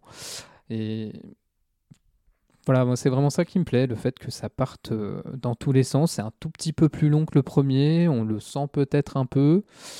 Euh, par anticipation, euh, ça a donné The Shape of Water avec la scène de fin où du coup Sally Hawkins essaie de secourir Paddington et où du coup j'ai fait un tweet à la con. la première fois que j'ai vu le film, je le voyais avec ma meilleure amie sur, sur son ordi. Et puis là, je vois la scène, j'étais là, Putain, mais c'est The Shape of Water le truc. du coup, je fais des captures d'écran, je les mets sur Twitter en mettant The Shape of Water, Guillermo del Toro 2017, parce que je crois qu'elle est sortie aussi en, 2017. Et du coup, là, j'ai juste 3-4 euh, petits retweets de mes potes en mode oh, c'est rigolo. Et puis, euh, bah, 30-40 minutes plus tard, là, je me dis merde, mon téléphone il arrête pas de, de vibrer, c'est chelou. Et, puis là, je vois en fait Guillermo del Toro qui avait retweeté le tweet et que j'arrivais à. J'ai vu peut-être 2000 retweets euh, en deux heures, j'ai rien compris. Donc, ceci parce que Paddington 2 voilà, m'a apporté ma, ma, gloire sur Twitter. C'est parce que notre Perfect Shot avait retweeté ça. Aussi. Heureusement que vous étiez là. C'est mieux que del Toro. J'ai retweeté aussi, je m'en souviens. Euh, Ali, ton avis euh, sur Paddington 2 Je crois. Je crois que je préfère le 2. Pour toutes ces raisons et bien plus encore. Euh, j'aime beaucoup. on retrouve l'univers de Paddington du coup. On est plus, euh, il est plus un, comment dire, un élément euh, pas à sa place qui doit s'intégrer quoi. Il est vraiment chez lui. Il n'est pas chez lui dans la famille, mais dans le quartier, voire la ville, où on voit dans la séquence d'ouverture qu'il est vraiment là pour aider tout le monde dans le quartier. Que tout le monde compte sur lui. inversement, c'est ce qu'on voit un peu plus tard dans le film, c'est ah bah mon trajet, euh, sans lui, euh, c'était nul. Euh, à cause de qu'il soit pas là, j'ai oublié mes clés chez moi. et il, a un impact concret sur le quotidien, c'est ça qui est merveilleux. T'as le gars qui doit passer un examen, qui révise des trajets. T'as, bah c'est ça. La nana avec son sandwich aussi, je crois. C'est ça, ouais, qui, qui mange plus, du coup, etc. Et je trouve ça intéressant d'avoir, après avoir proposé qu'est-ce qui se passe quand on met Paddington à Windsor Garden, euh, proposer maintenant qu'est-ce qui se passe si on retire Paddington de Windsor Garden et voir à quel point il est devenu euh, ce pansement, comme tu disais, Léa. Ouais, c'est très joliment dit. Et d'ailleurs, bah, Léa, euh, ton avis sur le 2 Il va en prison, c'est horrible. Moi, ça m'a traumatisé. en fait, c'est vraiment la raison pour laquelle je préfère le premier. Hein. C'est que moi, c'est un traumatisme le fait qu'il aille en prison, qu'il dise mais moi, euh, Mrs. Brown, elle, me lit des histoires le soir et qu'on dit non, ici, tu n'auras pas d'histoire. C'est toute cette. Euh, c'est super triste. Il se croit abandonné. Alors, ça, euh, ça m'a brisé le cœur. moi, c'est. En fait, il me brise le cœur, mais beaucoup trop. Pour que. c'est ce que j'aime bien dire, mais tout le temps dans tous les films. C'est il y a la balance entre est-ce que je prends du plaisir et est-ce que je suis triste? Et en fait il me rend plus triste qu'il me rend contente et ce qui fait que je préfère le premier mais euh, il a tous ses, toutes ses qualités, il est encore euh, magnifiquement bien écrit. Euh, la scène du pop-up book, elle est incroyable. Mais non, il, est vraiment très très bien écrit. tout, enfin, tout ce, tout ce qu'on voit au début, on revoit à la fin. À chaque fois, c'est très bien ficelé. Au début, Paddington, il a failli mourir noyé. À la fin, bah pareil, il est encore dans l'eau en train de presque se noyer. il y a, au début, on dit Mr. Brown, il était fort au lancer de, euh, de noix de coco, de, de, balles sur les noix de coco. À la fin, ça lui sert aussi. Enfin, tout est tout le temps bien pensé et c'est autant un plaisir à regarder euh, scénaristiquement. C'est juste que moi, je le trouve trop triste pour mon cœur. c'est la vibe qui. Ouais, moi, c'est la vibe, ça me va pas. Euh, Gabin? Je pense qu'on doit aussi beaucoup à la musique parce que ça a changé de compositeur. On a Dario Marianelli du coup sur la musique du 2 qui me, qui me tue, surtout la musique en prison au piano, c'est tellement triste. Et ça en fait, je j'avais peut-être pas trop remarqué, c'est à partir du moment où Spotify me l'a foutu en random euh, quand j'écoute des musiques de films et que je passe à, la fin de l'album et là il m'a mis Paddington 2, euh, euh, c'est Let of Prison et du coup ce morceau me tue il est vraiment super triste. Et non, mais ce que je voulais rebondir sur ce que disait Ali aussi, j'aime vraiment beaucoup la manière dont ils ont rendu ce Londres beaucoup plus vivant et de montrer à quel point justement Paddington est devenu euh, partie prenante de la ville, alors que euh, avant dans la rue il y avait que Mr Curry et, c'est tout, alors que là c'est vraiment toute la rue, tous les voisins, on voit que c'est un, quartier très, euh, très diversifié, qu'il y a vraiment euh, une, une vie quoi, et c'est Ce serait mu- multiculturel. Ouais. Ouais, c'est ça, c'est mais c'est c'est vraiment l'idée un peu de Portobello et tout ça. euh. Mais j'aime beaucoup l'idée qu'ils vivent à Windsor Gardens euh, parce que c'est littéralement. euh, Il y, a, il y a- il y a ce moment, je crois, dans le premier film où il va devant euh, Buckingham Palace euh, justement et, et que justement ce qui est censé être un emblème assez iconique de l'Angleterre euh, ne représente que deux plans parce qu'il réalise que c'est pas de là que viendra son salut euh, du tout. Et j'aime vraiment beaucoup l'idée qu'ils vivent dans son petit palais en fin de compte. euh, qui incarne un peu une sorte de royauté euh, des nounours euh, dans, dans- son quartier. Et ce que je trouve super intéressant en fin de compte, c'est que de la même manière qu'il a réussi à adapter Windsor Gardens à sa personnalité, il fait la même chose avec la prison. Et ça que je trouve fou, c'est que, encore une fois, ce n'est pas lui qui s'adapte, c'est les autres qui s'adaptent et qui réalisent qu'en fin de compte, bah, c'est très cool. Et il améliore chaque endroit où il va. C'est pas juste il adapte l'endroit. Enfin, les gens s'adaptent à lui. C'est euh, il rend tout mieux. C'est et ça, c'est beau quand même.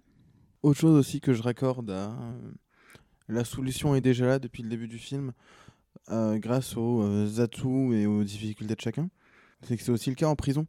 Quand il arrive en prison, tout le monde se plaint de la nourriture dégueulasse, mais il leur montre juste que tout le monde euh, trouve ça dégueulasse parce qu'il a déjà mangé mieux ailleurs, qu'il sait faire mieux ailleurs, et qu'on a de quoi faire mieux ici.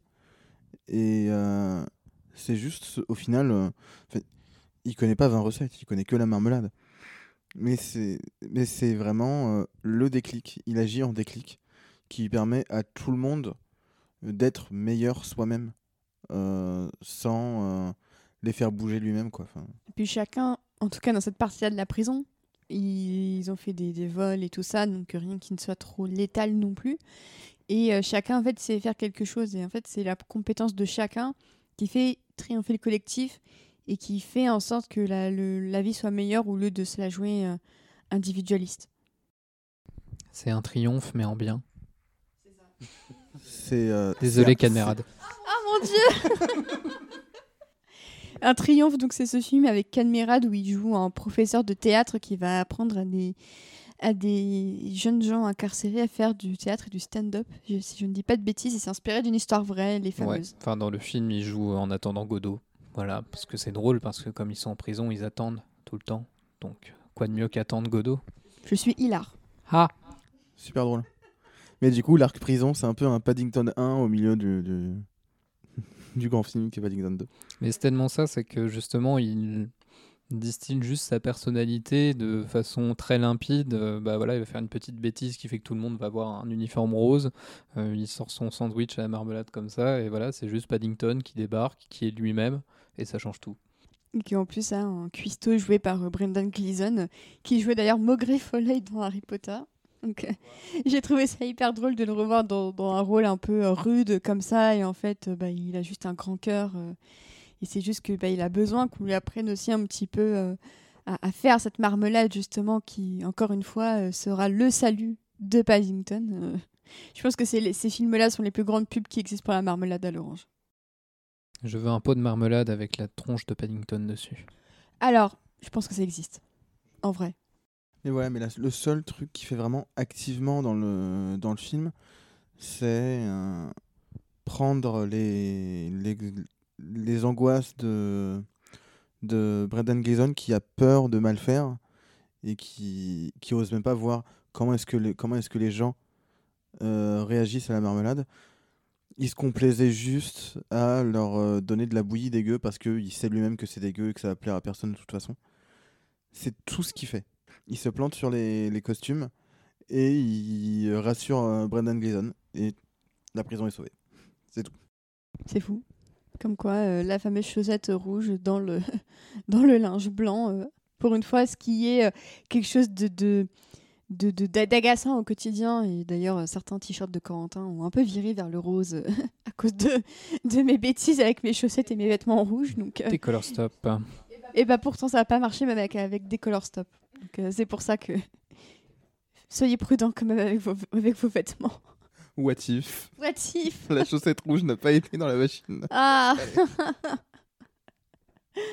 Mais effectivement, c'est vrai que euh, tu parlais tout à l'heure de grands euh, prisons hôtels, non? Enfin, je sais plus comment tu disais, euh, grand, grand Budapest prison.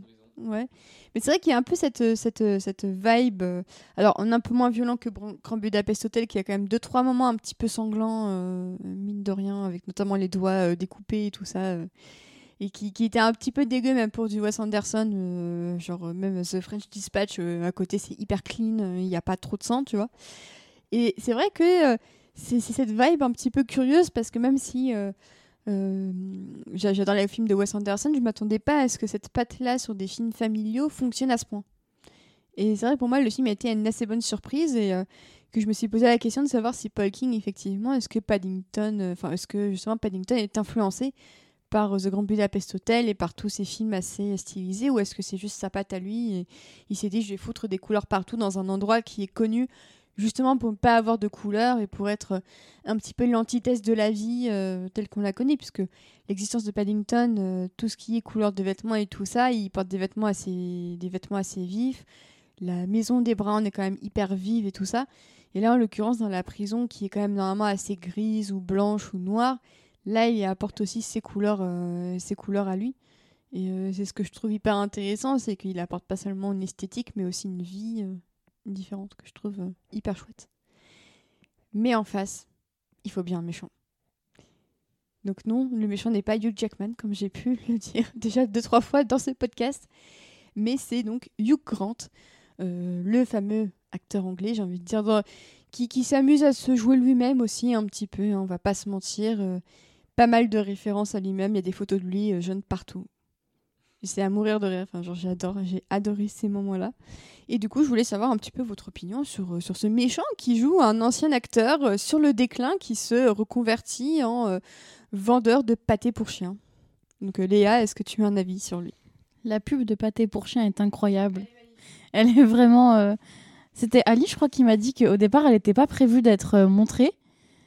Juste, ils, ils avaient dit euh, c'est un vendeur de, de pâté pour chien.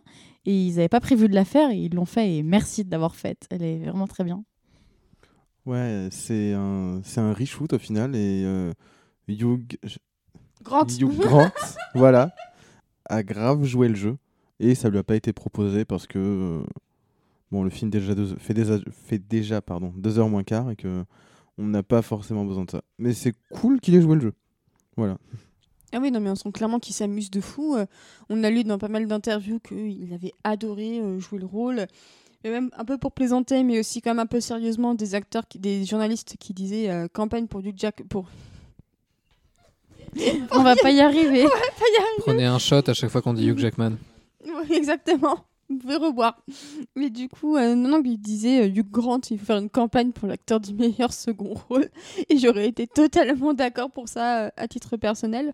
Euh, Gabin, ton avis sur ce méchant euh, finalement assez cartoonesque, lui aussi, un peu à la manière du 1, mais de manière différente. Bah, disons que moi, la scène que je retiens, c'est surtout quand euh, il part de chez lui et que Mr. et Mrs. Brown essaient de fouiller à tout prix sa maison et qu'il revient et du coup, sont là, oui, alors en fait, euh, on fait une petite visite de votre maison, c'est compris dans votre assurance parce que vous êtes un super client. Et lui, là, ah ouais, c'est tout à fait plausible et tout. Enfin.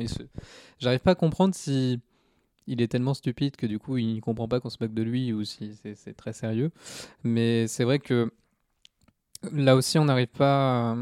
Enfin, il n'y a pas quelque chose de, dédaignant ou de péjoratif, puisque euh, il est peut-être un peu fou, puisqu'il se complaît à vivre dans, ses rôles, euh, avec tous les costumes qu'il a dans le grenier, donc il change d'un rôle à l'autre, et donc quand il retourne dans le grenier et qu'il s'amuse à se parler euh, dans toutes ses voix différentes, on se dit, ouais, en fait, c'est James McAvoy dans Split, le mec.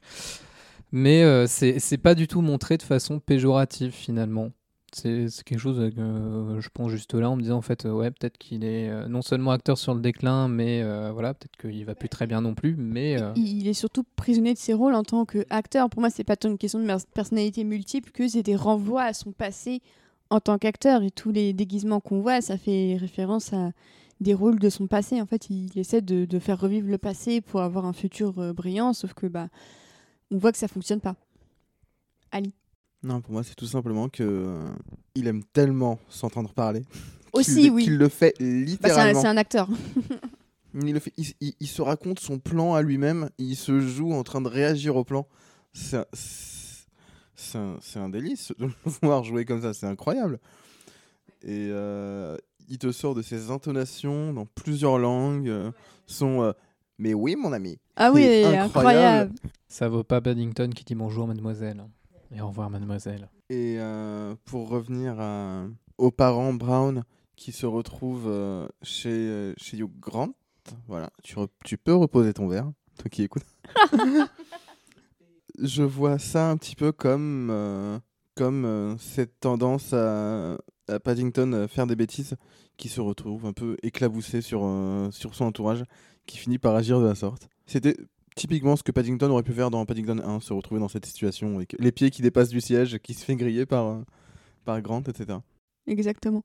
Mais ce qui, est intéressant en plus, c'est que par rapport au premier où Nicole Kidman avait quand même l'aide de, de Mr. Curie, là ici, euh, Hugh Grant, il est aidé par personne. C'est vraiment lui tout seul. Et je trouve que ça demande une énergie assez phénoménale parce que dans ce type de film, quand bien même tu es porté par l'excentricité de ton personnage, tu as toujours des acolytes quand même qui sont là pour justement te, te- te filer la parole et justement te faire encore plus euh, briller. Ben, ne- je pense à Cruella, je pense à Isma dans Cusco, genre Krong et elle, c'est genre euh, meilleur duo parce que justement ils ont une hy- hyper bonne dynamique. Et ce dont j'avais un peu peur avec Hugh Grant euh, tout seul, c'était que bah, justement il avait la parole à filer à personne.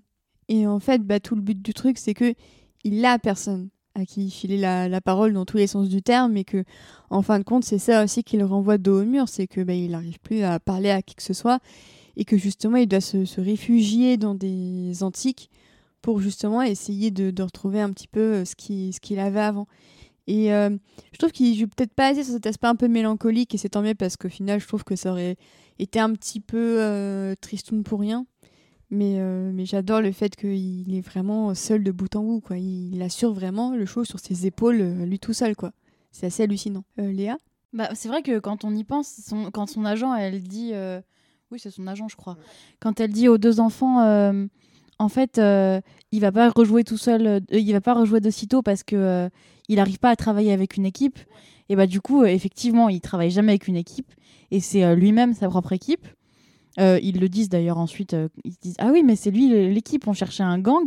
Mais en fait, c'est lui tout seul le gang. Et euh, en fait, c'est assez intéressant, mais il le joue à la perfection. euh, il le joue à la perfection. C'est incroyable. C'est pour ça que c'est d'autant plus triste quand il se fait avoir par les enfants Brown où du coup on lui laisse entendre que son agent est du coup très intéressé par lui. Hum, Le pauvre, c'est triste. Alors moi j'ai la question qui tue. C'est quoi votre déguisement préféré de Hugh Grant dans le film? La nonne et pas celle Moi de aussi. Conjuring. La nonne, mais surtout pour cette cape réversible. Elle est incroyable. Et pour le running gag de l'agent de sécu. Moi, j'aime bien le, le, le- comment il s'appelle? Bah, le SDF parce que euh, finalement, c'est celle où il est le moins reconnaissable. Enfin non, parce que l'autre, euh, il- le roi, il a un casque. Mais euh, je trouve que c'est celui où il est le plus euh, méconnaissable. Et euh, se dire son personnage, il s'est maquillé tout seul quand même. Et c'est pas mal. Et puis bah, petit bonus aussi pour le déguisement de chien. Quand ils Ah font- ouais, j'y avais pas Quand pensé. ils lui font dire euh, cette bouffe on la donnerait pas aux humains et que c'est... je trouve ça incroyable. Personnellement, je, je trouve ça assez incroyable. Arrêtez Euh, cette Gabin nonne incroyablement séduisante. C'est quand même assez drôle. Et donc, bah, un peu ce qui est un peu le MacGuffin euh, du film, hein, on peut dire. C'est donc ce livre Pop-Up de Londres, qui est à la fois convoité par Paddington, qui a des intentions très pures et très nobles, à savoir l'envoyer à Tante Lucie.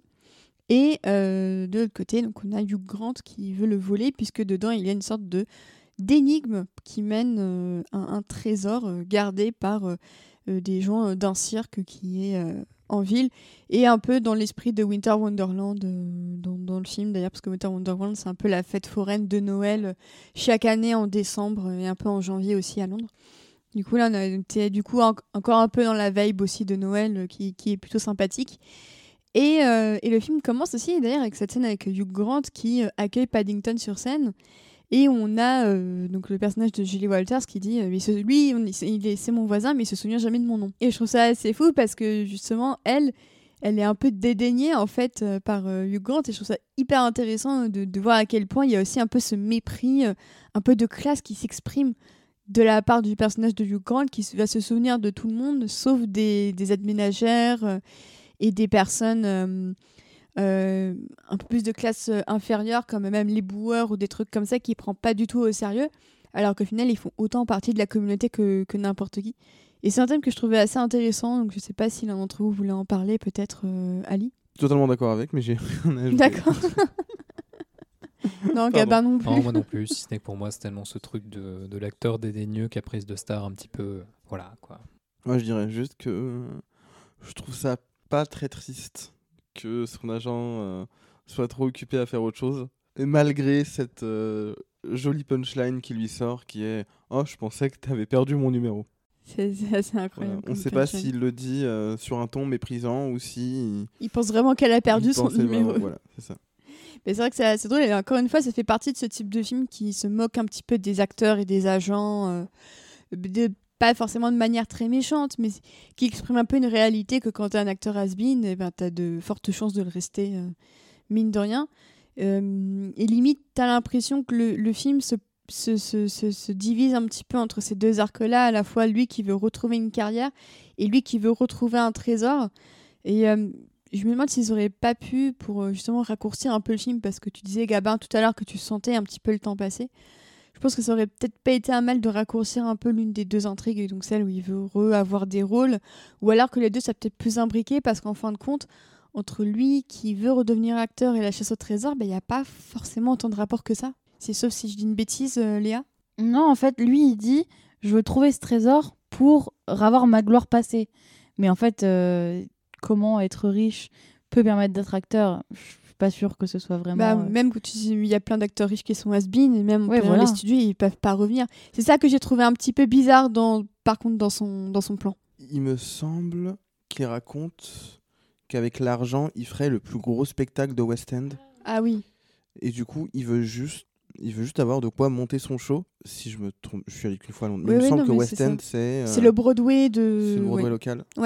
C'est sur euh, Shaftesbury euh, Avenue, t'as euh, t'as Les Mis qui joue depuis 30 ans, t'as Wicked, t'as eu vraiment plein plein plein de shows. euh, en ce moment, t'as Retour vers le futur qui se joue, le, musical de Retour vers le futur qui se joue.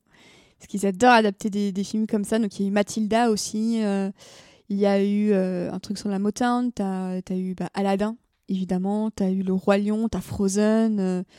Euh, Jamie notamment, voilà le, le musical Everybody's Talking About Jamie qui a commencé à Londres à West End et qui est devenu un film euh, il y a quelques semaines. Donc euh, c'est vraiment une grosse institution et, euh, limite j'aurais préféré qu'il se concentre un petit peu plus sur le, le côté un peu musical West End que sur sa carrière d'acteur en tant qu'acteur. Ouais, voilà, c'est ça. Mais je me demande, même s'il avait réussi son plan et fini par avoir les fonds de euh, monter euh, son show, qu'est-ce qu'il en aurait fait? Est-ce que ça aurait été un one-man show de lui qui change de rôle pendant trois heures? Qu'est-ce qu'on aurait vu, quoi? Enfin, ça m'aurait pas... En tant que personnage du film, je sais pas si ça m'aurait intéressé.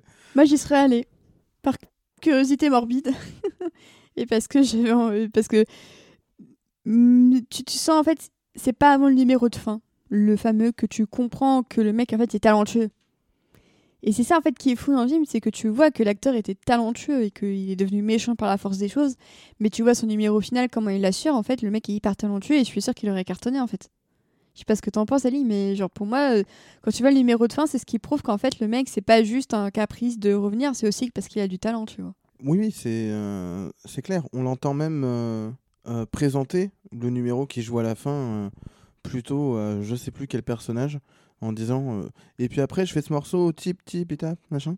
Et euh, c'est un plaisir de le voir en vrai au final. Mais c'est dans le contexte dans lequel on le voit faire ce show qui, qui fait tout pour moi et qui montre euh, comment est-ce que Paddington, passé par là, améliore la vie de tout le monde, même du méchant. Quoi. Ouais, en fin de compte, tous ceux qui restent à la prison, finalement, même eux, leur vie est un peu améliorée et on leur raconte une histoire avant de dormir. J'adore ce moment.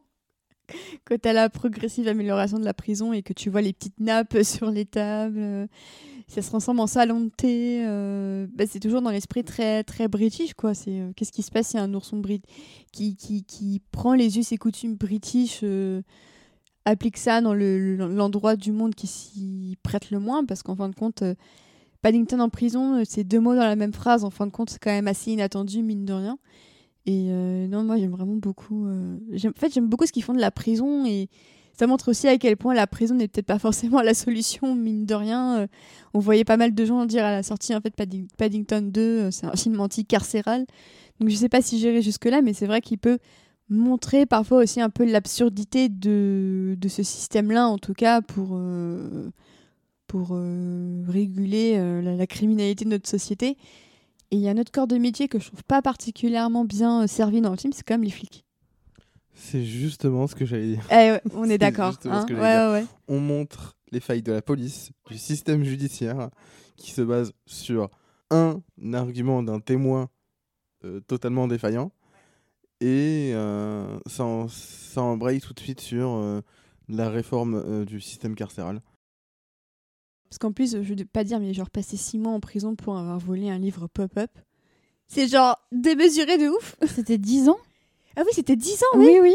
Oui. En fait, on l'a revu ce matin et, euh, et au moment où il se fait arrêter, je dis euh, Bah voilà, de toute façon, les policiers, c'est tous de la merde et même le film, il le montre. Oui, c'est ça. C'était littéralement ce que j'ai dit. Et oui, non, non, il prend pour 10 ans pour un pop-up book et, euh, et d'avoir raté la coupe du juge. Parce que du coup, ça a, jugé, ça, ça a pesé dans le jugement. Voilà, ça montre que le juge est aussi euh, voilà, corrompu. Euh, pas du tout partial. euh, Oui, voilà, complètement. euh, Oui, et puis qui parle le sens de la mesure aussi. hein. C'est ça aussi qui est intéressant, voilà. c'est de, voir aussi que pour Paddington, il reste quand même un ours alors, euh, à leurs yeux, là où dans son quartier c'est un habitant comme un autre, à leurs yeux il reste un ours et il reste encore différent. Et c'est ça aussi qui est intéressant dans le film, c'est de montrer que euh, euh, sa différence fait sa force, mais face au système carcéral et à des gens moins ouverts d'esprit et moins cléments, bah, malheureusement ça se retourne contre lui. quoi. Cédric Jiménez déteste Paddington. Et euh, sur le temps passé en, en prison, on sait qu'il a fait au moins deux mois, vu qu'ils ont une visite euh, autorisée par mois, que euh, les personnages manquent la deuxième et qui finit par euh, se barrer ensuite. euh. Bah, il me semble qu'il raconte, il raconte comment ils viennent le voir. Je sais pas si c'est deux voire trois mois. Parce que au moins deux mois, Au moins deux coup. mois, ça c'est sûr. Mais vu euh, ouais. y a une visite qui est faite, une visite de manquée. Ouais, Et puis peut-être les autre chose, prisonniers qui lui euh. disent bah, ils viennent à la première, puis ils oublient celle-ci, puis après ils viendront plus. Comme quoi, c'est triste. On en revient au premier moment point. du coup, il s'évade de sa cellule pour retrouver euh, Tati euh, dans la jungle parce que c'est un rêve. Et là aussi, c'est trop triste. Au secours. Mais c'est vrai que c'est un film qui a pas peur d'être triste. Et un film pour enfants qui n'a pas peur d'être triste comme ça. euh, Je trouve que ça fait du bien aussi parfois de montrer que tu, tu peux être triste parce que les personnages vivent des choses tristes. Et euh, je pense qu'au contraire, je peux comprendre que la vibe un peu tristoun, elle, puisse un petit peu euh, gêner un peu dans ton cas, Léa. Mais moi, ça m'a pas dérangé dans le sens où les enfants, si, si tu as envie d'être honnête avec eux, il y a des moments dans la vie qui sont genre giga tristes. Et, euh, et je pense que c'est bien aussi de les incorporer. C'est Pour moi, c'est pas fait avec autant de, délicatesse que, que vice-versa, qui euh, te disait clairement euh, Sois triste, c'est bon pour toi. Pe- Peut-être pas à ce point. Mais euh, j'aime bien l'idée qu'ils embrassent vraiment toutes les émotions possibles. Et je pense que si Paddington était resté de bout en bout un film joyeux, je pense que tu peux, tu peux pas faire ressortir la joie s'il y a tout le temps de la joie. Il faut des moments où ça l'est moins pour que les moments vraiment joyeux et émouvants ressortent à fond. Non, oui, je suis d'accord. Puis euh, c'est euh, le fait qu'après ils sortent de la prison, ça, ça, ça, il y a ma scène préférée qui en suit. C'est quand euh, il croit qu'il a été abandonné par les Browns parce qu'ils sont pas venus et que il téléphone, ça répond pas parce que c'est la nuit et qu'après les Browns rappellent et que Paddington il dit je croyais que vous m'aviez oublié Oui. et il y a c'est c'est Henry Brown du coup celui qui qui était le plus réticent entre guillemets à avoir Paddington dans la famille qui dit mais Paddington on t'aurait jamais oublié. Et alors là bah là euh, je fonds en larmes. C'est c'est ma scène euh, du coup oui c'est ma scène préférée. Parce que c'est là qu'on se dit oui il fait toujours partie de la famille et c'est trop c'est très triste mais dans le bon sens enfin c'est émouvant quoi. C'est émouvant. Il y a Ali qui est en train de pleurer. c'est c'est une scène très reprends, émouvante reprends des M&M, Sally, ça va te faire du bien. Prends de la marmelade si tu veux. Pour te... Du coup, pour oui, te effectivement, s'il n'y a pas les moments tristes, on voit moins les moments heureux. Ouais. Et puis, c'est pas le film pour enfants le plus triste que j'ai vu non plus. Ah oui, donc clairement, c'est pas l'histoire sans fin. hein. Et c'est pas en avant. Ah oui, Hmm. en, avant. parlez euh, pas. Je vais encore me mettre à j'ai dû le regarder en deux fois parce que je pleurais trop. Ah, Je peux dire que la projection presse, euh, à la fin, le Publicis était devenu une piscine. Et avec euh, mes larmes, celles de Gavin, euh, celles de tout le monde, c'était c'était quelque chose quand même. Mais euh, Gavin, je crois que tu voulais Ouais, réagir aussi. bah, je voulais rebondir sur cette tristitude collective, puisque c'est pas autant Paddington, mais un peu aussi le reste de la famille, puisque on réactualise aussi les enjeux de la famille Brown, avec bah, le père qui n'a pas eu la promotion dont il rêvait, euh, la mère qui veut euh, accomplir un nouveau challenge. Bon, elle, elle est pas triste, mais elle veut accomplir un nouveau challenge qui est euh, traverser le traverser le enfin aller jusqu'en France euh, traverser la Manche euh, en nageant merci. Euh, bah du coup la, la fille qui vit sa première rupture avec le fameux Tony qu'on nous avait présenté salaud de Tony franchement t'es vraiment un, Les mecs tous des cons. cab et voilà et Menard Trash. Et bah, du coup Jonathan aussi qui veut passer pour le l'ado à tout prix cool et qui pense que les, les petits trains en fait c'est ridicule. Enfin, voilà c'est chaque personnage traverse à nouveau sa propre crise et Paddington même s'il vit euh, lui aussi la plus grosse crise de sa vie actuellement euh, parvient encore à rassembler tout le monde. Ce qui est intéressant, c'est que là où dans le premier c'était Paddington qui se posait des questions sur son identité et est-ce que son identité était compatible avec, euh, avec l'Angleterre et la famille Brown, là c'est la famille Brown qui se pose des questions sur eux-mêmes en mode qui suis-je, qu'est-ce que je vaux? Et c'est hyper rafraîchissant de, voir une famille qui à ce point euh, se, remet en question euh, parce que même Mrs Brown du coup elle apprend à nager euh, c'est quelque chose de dur lui Mr Brown il a pas sa promotion en tant qu'assureur du moindre bobo et qu'en plus il commence à vieillir et qu'il voit les petits jeunes passer devant lui. Ce qui est intéressant parce que c'est aussi un peu l'arc de Hugh Grant. Je vais dire Hugh. C'est l'arc de Hugh Grant qui devient vieux techniquement et donc on ne fait plus appel à lui. Donc là, on passe de le méchant et le double de Paddington à le méchant et le double du papa. Et c'est ça que je trouve plutôt, euh, plutôt intéressant. Et puis, bah, j'aime beaucoup l'idée que, bon, c'est dommage que la fin du film ne conforte pas un peu cette radicalité de Judy, mais le fait de faire éditer un journal sans mec, je trouve que c'est génial. C'est genre euh, la non-mixité, mais euh, avant tout le monde. Ça, j'étais limite un peu déçue. Je sais pas ce que t'en as pensé là, mais j'étais limite un peu déçue qu'elle continue pas comme ça. Oui, je pense que après ils auraient peut-être pas su le film où aller ensuite s'ils avaient été allés plus loin, mais c'est vrai que c'est un peu décevant euh, quand on y pense, mais c'est pas C'est pas pas- dramatique. c'est pas dramatique. Mais ça, ça montre aussi qu'elle a, elle a une vocation elle-même de- d'être journaliste et tout ça. et je trouve ça trop cool. Et après, c'est peut-être l'arc du, du, du, du fiston qui est un peu moins intéressant, si ce n'est avec ses lunettes et J-Boy. euh, J-Dog c'est c'est ça c'est J-Dog c'est sympa mais j'ai trouvé ça un peu plus vain même euh, par rapport au premier film où là il y avait cette envie de de partager quelque chose avec son père. Et là c'est plus euh, se, retirer un peu de sa famille pour être cool auprès de ses amis. Bon pour moi ça manque d'une grosse scène où vraiment ils en auraient bien parlé tu vois. Mais en soi c'est pas un problème et l'écriture de la famille reste toujours assez harmonieuse. Je pense que son. Comment dire euh, La qualité de ce qu'elle propose en tant que journaliste, comment est-ce qu'elle a ré- réussi à mettre en avant euh, ce qu'elle met dedans et comment ça sert à sauver Paddington, plus intéressant que le fait qu'elle ait des mecs ou, pas dedans, parce que si.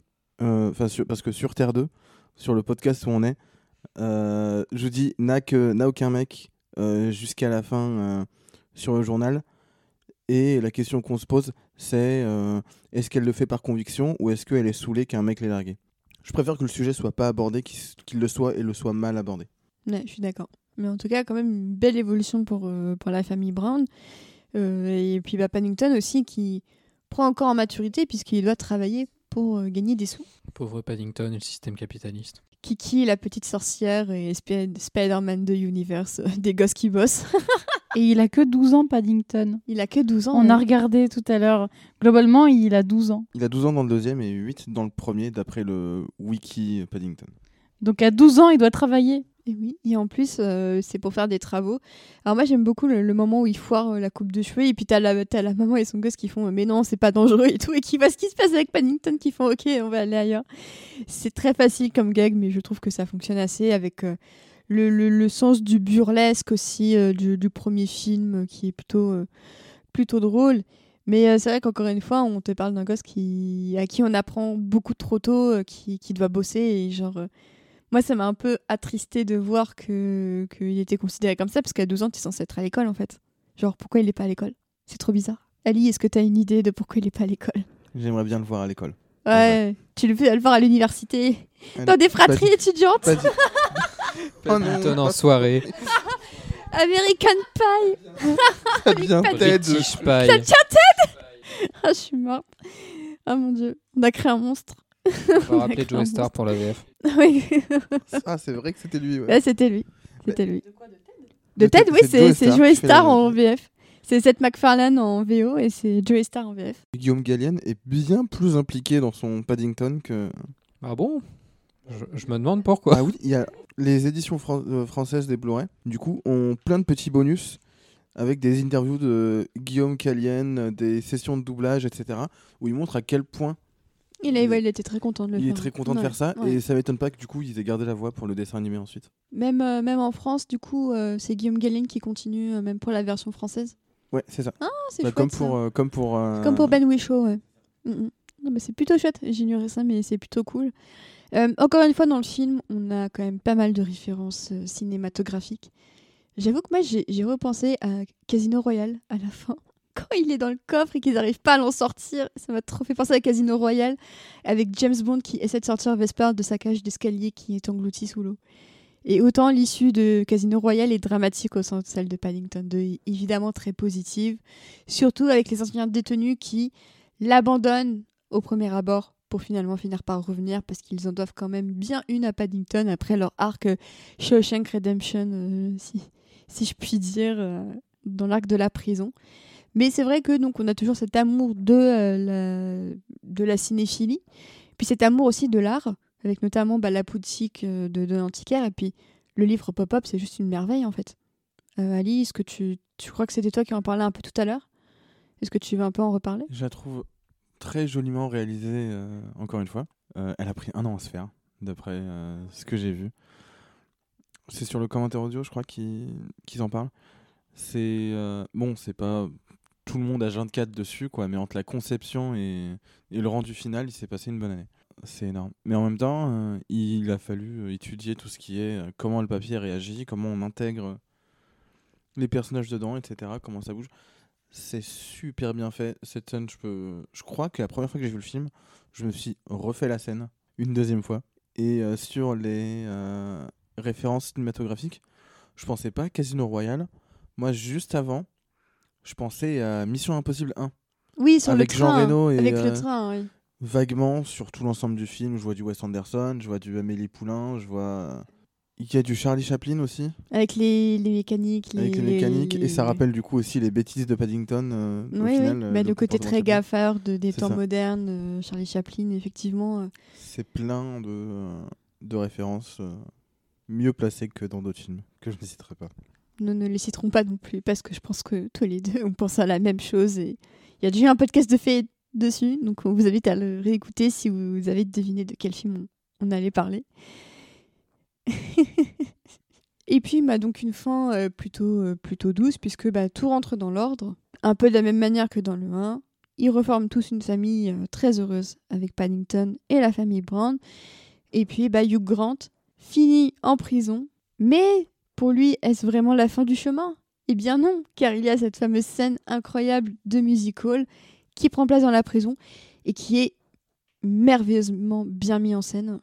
Euh, genre, j'étais limite déçue que euh, sur euh, l'écran de télé, en fait, c'est littéralement un tout petit écran dans lequel tu vois ça. Parce que je sais pas si ils n'y croyaient pas, si c'était juste un bonus en mode on vous le balance sans trop de soin. Mais genre, cette scène est merveilleusement bien foutue et pourtant, ils ne l'ont pas mis euh, en plein écran en fait. Et ça, ça m'a beaucoup frustrée parce que j'ai trouvé ça hyper beau et j'aurais voulu voir plus les détails, plus les couleurs, plus les costumes. Et ça, ça m'a un peu frustrée. euh, je sais que Ali, toi aussi, ça te, ça frustrait beaucoup. Bah, J'ai encore placé les bonus euh, Blu-ray qui montrent qu'on a le droit à la scène complète au final. Enfin, complète dans le sens plein écran et pas juste sur le côté pendant que le générique défile. Déjà, c'est un très beau générique. Très beau, oui. Il y a aussi des épilogues pour un peu tout le monde euh, euh, dedans. Mais je pense que entre cette scène expédiée viteuf dans le générique et les épilogues, pas euh, mise en scène mais juste euh, dessinée, on est en fait on est juste devant un, un film de familial de déjà deux heures moins quart. Ouais. Et qu'il y a un moment où il faut. euh, Il faut arrêter. ouais. Ouais. On- On aurait tous voulu une, une Paddington Cut de, de 3 heures. Release de. Paddington. Release de Hugh Grant Cut. De Phoenix Buchanan.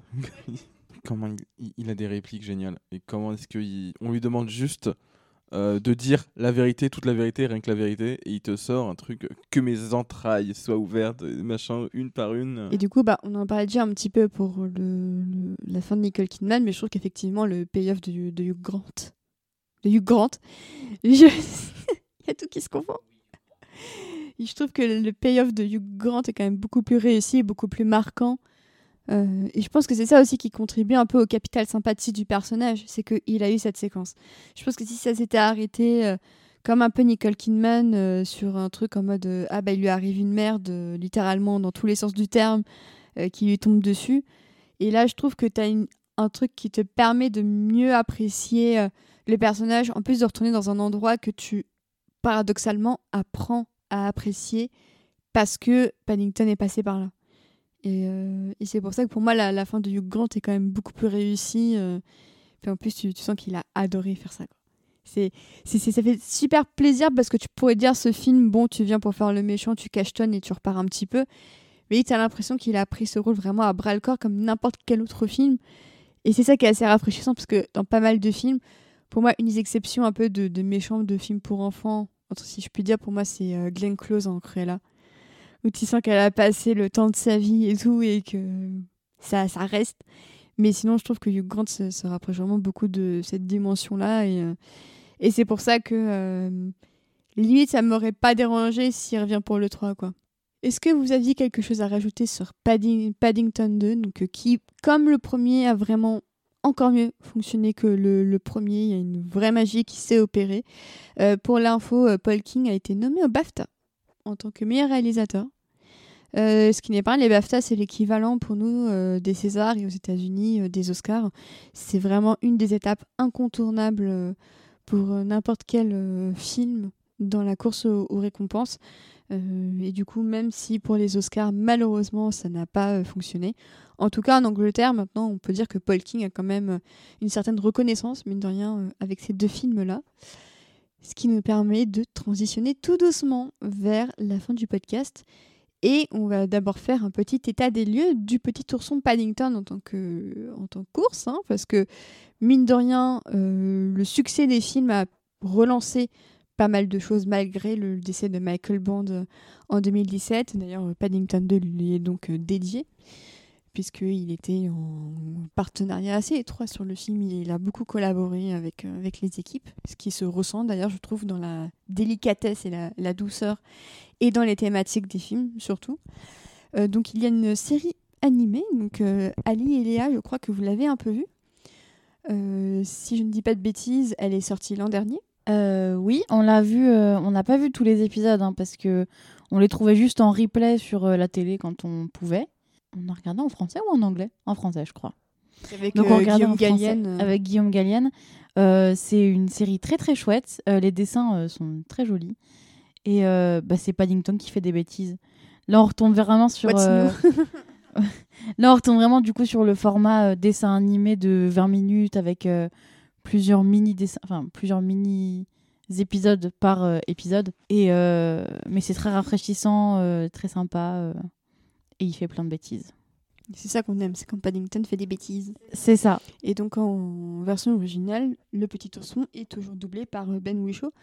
Est-ce qu'on peut dire maintenant que Ben Whishaw et, Guillaume Gallienne sont un peu les voix les plus emblématiques de Paddington en quelque sorte? Euh, Ouais, je pense. Et je suis super content de voir que les deux, euh, malgré tout le recast général pour adapter en dessin animé, restent à jouer leur rôle respectif. Je sais pas où ça, comment est-ce que ça nous place par rapport à, par rapport à Paddington 3. Est-ce qu'on est sur juste du dessin animé qui a rien à voir malgré la voix? Est-ce que ça débouche sur quelque chose?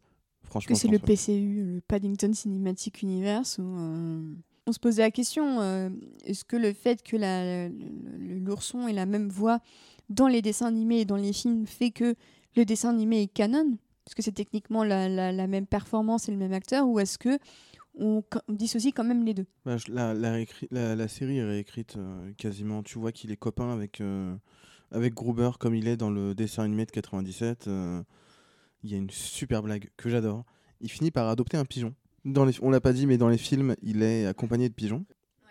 très souvent, qui vole son sandwich. Oui.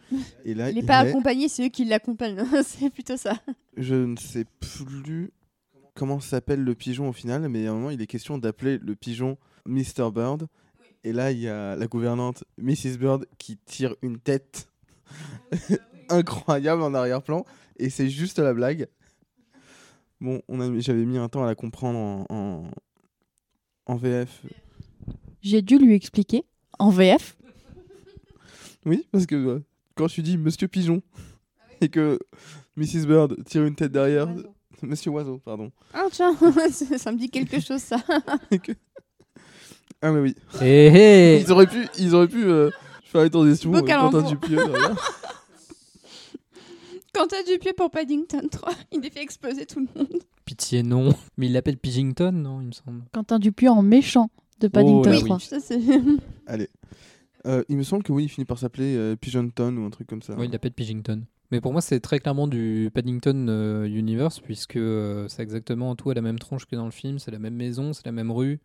C'est bah, du coup Studio Canal qui produit aussi. Donc pour moi, c'est très clairement lié à, à l'univers des films. Pour le peu que j'ai vu, puisque c'est euh, diffusé sur M6 en France, et donc il n'y avait que les petits épisodes en replay euh, qui disparaissent au bout d'une semaine, malheureusement. Voilà, s'il vous plaît, plateforme de streaming, achetez-nous Paddington pour qu'on s'abonne à nouveau. Merci. Je suis bien d'accord. Je suis bien d'accord. Donc, on a la fameuse euh, série animée donc, qui date de l'an dernier et qui continue d'ailleurs. hein. Il me semble qu'elle a été renouvelée pour une nouvelle salve d'épisodes. Donc, ça a l'air de plutôt bien Déjà deux saisons. ouais. Et à côté, on a donc l'Arlésienne Paddington 3. Donc, qui se fait quand même attendre. Ça fait depuis maintenant 4 ans qu'on qu'on l'attend. Donc, euh, ouais, ça fait 4 ans qu'on l'attend. Oui, Léa qui compte ça. oui. Pêchez-vous 2017, mo- 2021 moins 2017. Les calculs compliqués ici. Ah Bah, C'était censé sortir cette année et le tournage n'a même pas commencé au final. Le tournage n'est même pas commencé.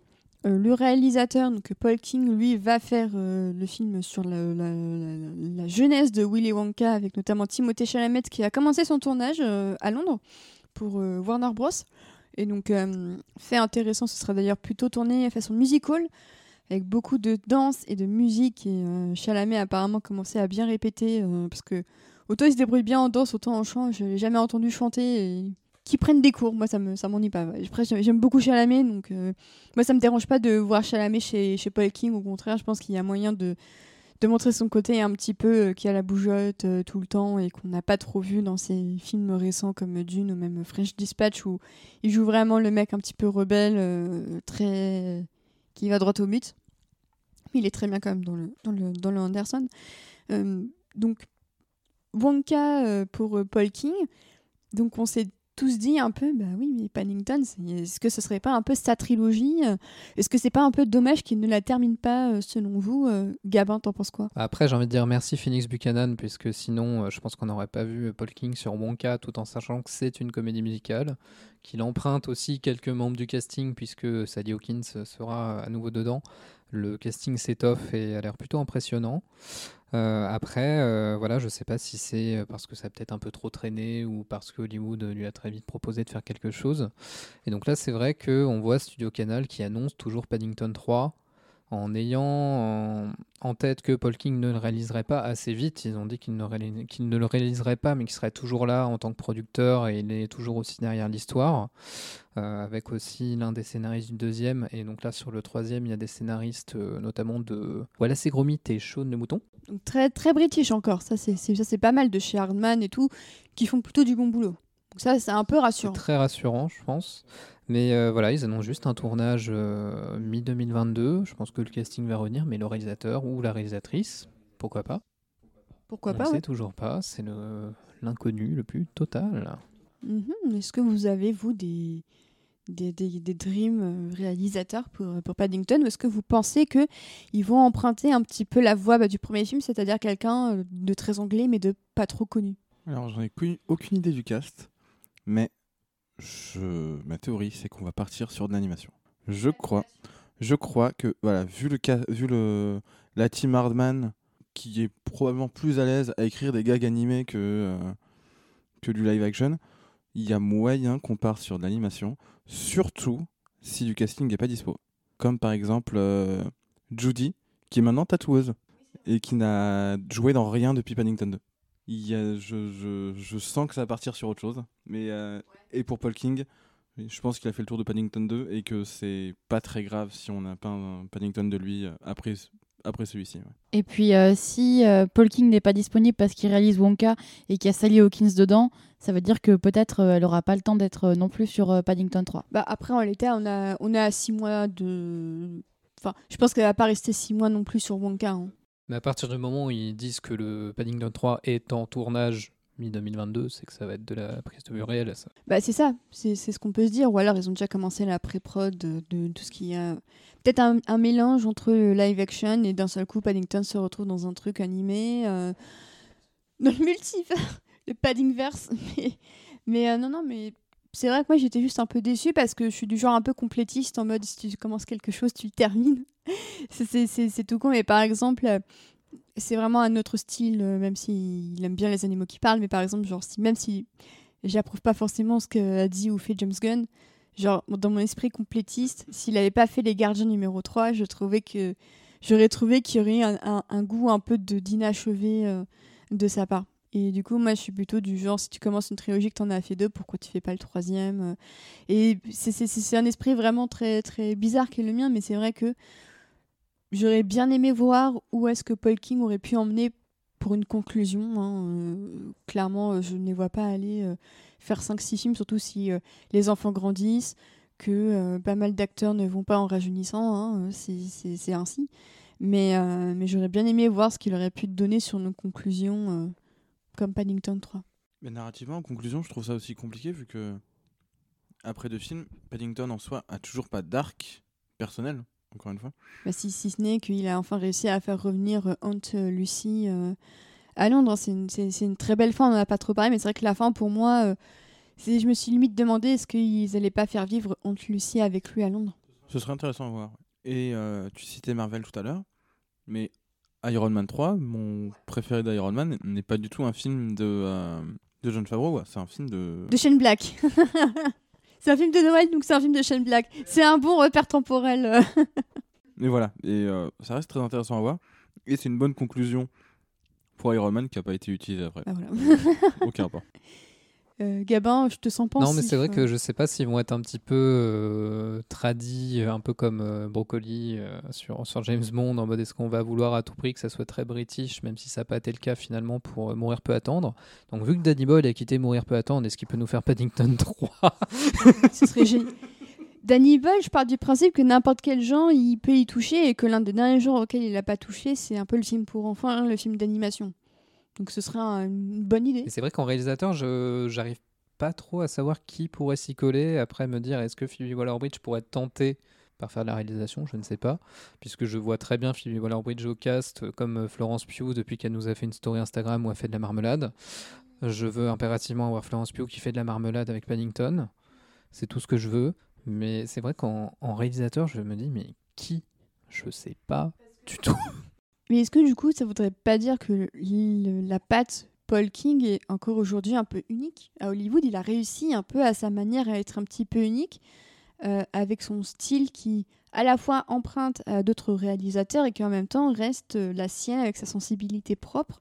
Est-ce qu'au fond, euh, est-ce qu'il faut pas euh, aller dans une direction totalement opposée à celle de Paul King, mais est-ce que ça risquerait pas d'entrer en contradiction avec les valeurs qui- qu'il a insufflées euh, dans la grande euh, continuité de- des idées de, de Paddington, est-ce que ça, est-ce qu'il faudrait pas trancher totalement plutôt que de prendre un simili Ou justement, comme on a des scénaristes de euh, Shaun le Mouton et voilà ces gros mythes, est-ce qu'on va pas voir quelqu'un qui vient de l'animation vers le live action, comme on a pu avoir déjà euh, voilà, avec des Miller, ou euh, bah, je pense à Andrew Stanton, ouais, Brad Bird. Steven, euh. Steven Knight, je, je sais plus comment le réalisateur de Bumblebee, Travis Travis, Knight, Knight. pardon. Mais euh, oui, Travis Knight, un nom peut-être comme ça pourrait être intéressant, effectivement. Sinon, on fait comme le super compte Twitter qui s'amuse à caler euh, Paddington dans un film tous les jours, genre euh, Paddington Kills pour Halloween Kills, ça a l'air magnifique. Oui. Je crois que mon préféré, c'est The Lighthouse avec Paddington. Je pense que c'est mon préféré. Léa, elle a vu la... Léa, elle a vu l'image, je crois. Perso, tant que c'est pas Guy Bedos qui conclut la Guy Bedos ou Nicolas Bedos Ah, Nicolas Guy Bedos, Bedos, il est Ah, J'ai cassé ma blague. Tu as coupé Guy et je vais refaire Ah ma non, blague. je la garde celle-là La belle époque de Paddington. La belle époque de Paddington. Monsieur et Madame Paddington. C'est James Corden Non, qui va non, réaliser non. et qui jouera le méchant. Imaginez, c'est Tom Hooper. voilà. Tom Hooper à la réal et James Oh Corden chez le méchant. Vous avez vu ce truc avec Tom Hooper qui. avec euh, euh, Lloyd Webber qui, qui sort de Cats et qui allait s'acheter un chien Et qu'en le présentant à l'aéroport, on lui a dit c'est un chien de thérapie parce que on a adapté mon musical. Est-ce que je vais vous présenter des papiers? Et les gens qui lui font non, non, on vous croit, c'est bon, vous pouvez passer. c'est pas très gentil pour Cats, mais euh, bon, j'avoue que ça m'a fait un peu rire quand même. Mais justement, un Paddington, un Paddington 3 en version musical, est-ce que ça pourrait pas être une bonne continuité euh, si ils font peut-être revenir Phoenix Buchanan en, en méchant secondaire peut-être avec un autre méchant euh. Le champ des possibles est quand même assez, euh, assez varié, mine de rien. Je veux Sharon Maguire pour faire un crossover avec Bridget Jones. Avec Bridget Jones qui hésite encore entre Darcy et, Du coup, on aura enfin Colin Firth qui va arriver dans Paddington. et qui va faire sa soupe, euh, sa soupe bleue, comme dans Bridget Jones. J'adore ces moments. Ça fait très Paddington, en fait, cette scène dans Bridget Jones, d'ailleurs, avec la soupe bleue. Je trouve ça très, très mignon. Eh bien, écoutez, je pense qu'on en a fini avec la mignonitude euh, de Paddington. Je voulais savoir si vous aviez juste un dernier mot à dire sur, euh, sur cet ourson, sur euh, les, les livres, sur les films, sur les séries. Est-ce que vous, vous le conseilleriez à qui Dans quel contexte Pour vous, euh, un dernier mot de fin? On les conseille à tout le monde. Il faut voir Paddington, toutes les itérations qui existent. Voilà. Et acheter tout le merch. À Et, W.H. euh, Smith, si vous êtes sur Paris, vous l'avez. Beaucoup de merch. Voilà. Aimez Paddington. J'aime beaucoup comment est-ce que Knuckles dit marmalade. Donc mon dernier mot sera marmalade. Et Gabin, le, le mot pour, euh, pour terminer? Alors, W.H. Smith a changé de nom. Maintenant, c'est Smith Son. Voilà, vous serez ravis de l'apprendre. euh, c'est- Oui, je l'apprends en direct. je sais plus quand, euh, il y a pas longtemps. J'étais rue de Rivoli pour la première fois depuis une éternité. Puis là, je vois que ça a changé de nom. Incroyable. Et, Oh et du coup, je vais peut-être enfin acheter des bouquins de Paddington puisque j'en ai toujours pas lu. Alors, en plus, euh, voilà, j'ai mon petit ourson Paddington que j'ai ramené aujourd'hui exprès pour le podcast qu'un ami m'a offert en revenant de Londres. Le vrai. Donc, c'est le vrai Paddington. Je l'aime d'amour. Donc, maintenant, je veux un Paddington mais géant. Voilà. C'est bientôt Noël. Si vous voulez faire plaisir à Gabin qui emménage bientôt dans son nouvel appart, achetez-lui un, ga- Un Paddington, et une affiche de Paddington. oui, très bonne idée. Eh bien, merci beaucoup Léa. Merci beaucoup Ali. Merci pour beaucoup Gabin de vous être prêté à l'exercice de parler de Paddington. J'espère que vous avez pris autant de plaisir que moi à enregistrer cet épisode. Et j'espère que vous, chers auditeurs, vous aurez pris autant de plaisir à l'écouter que nous à le faire. N'oubliez pas de nous suivre sur les réseaux sociaux et de nous suivre sur les plateformes de podcast, SoundCloud, Spotify, PodCloud et j'en passe. Et puis bah, je vous souhaite une, tous et à toutes une excellente continuation. Continuez de rester prudents et à très bientôt. Ciao Salut. Bisous. Marmalade. Marmalade.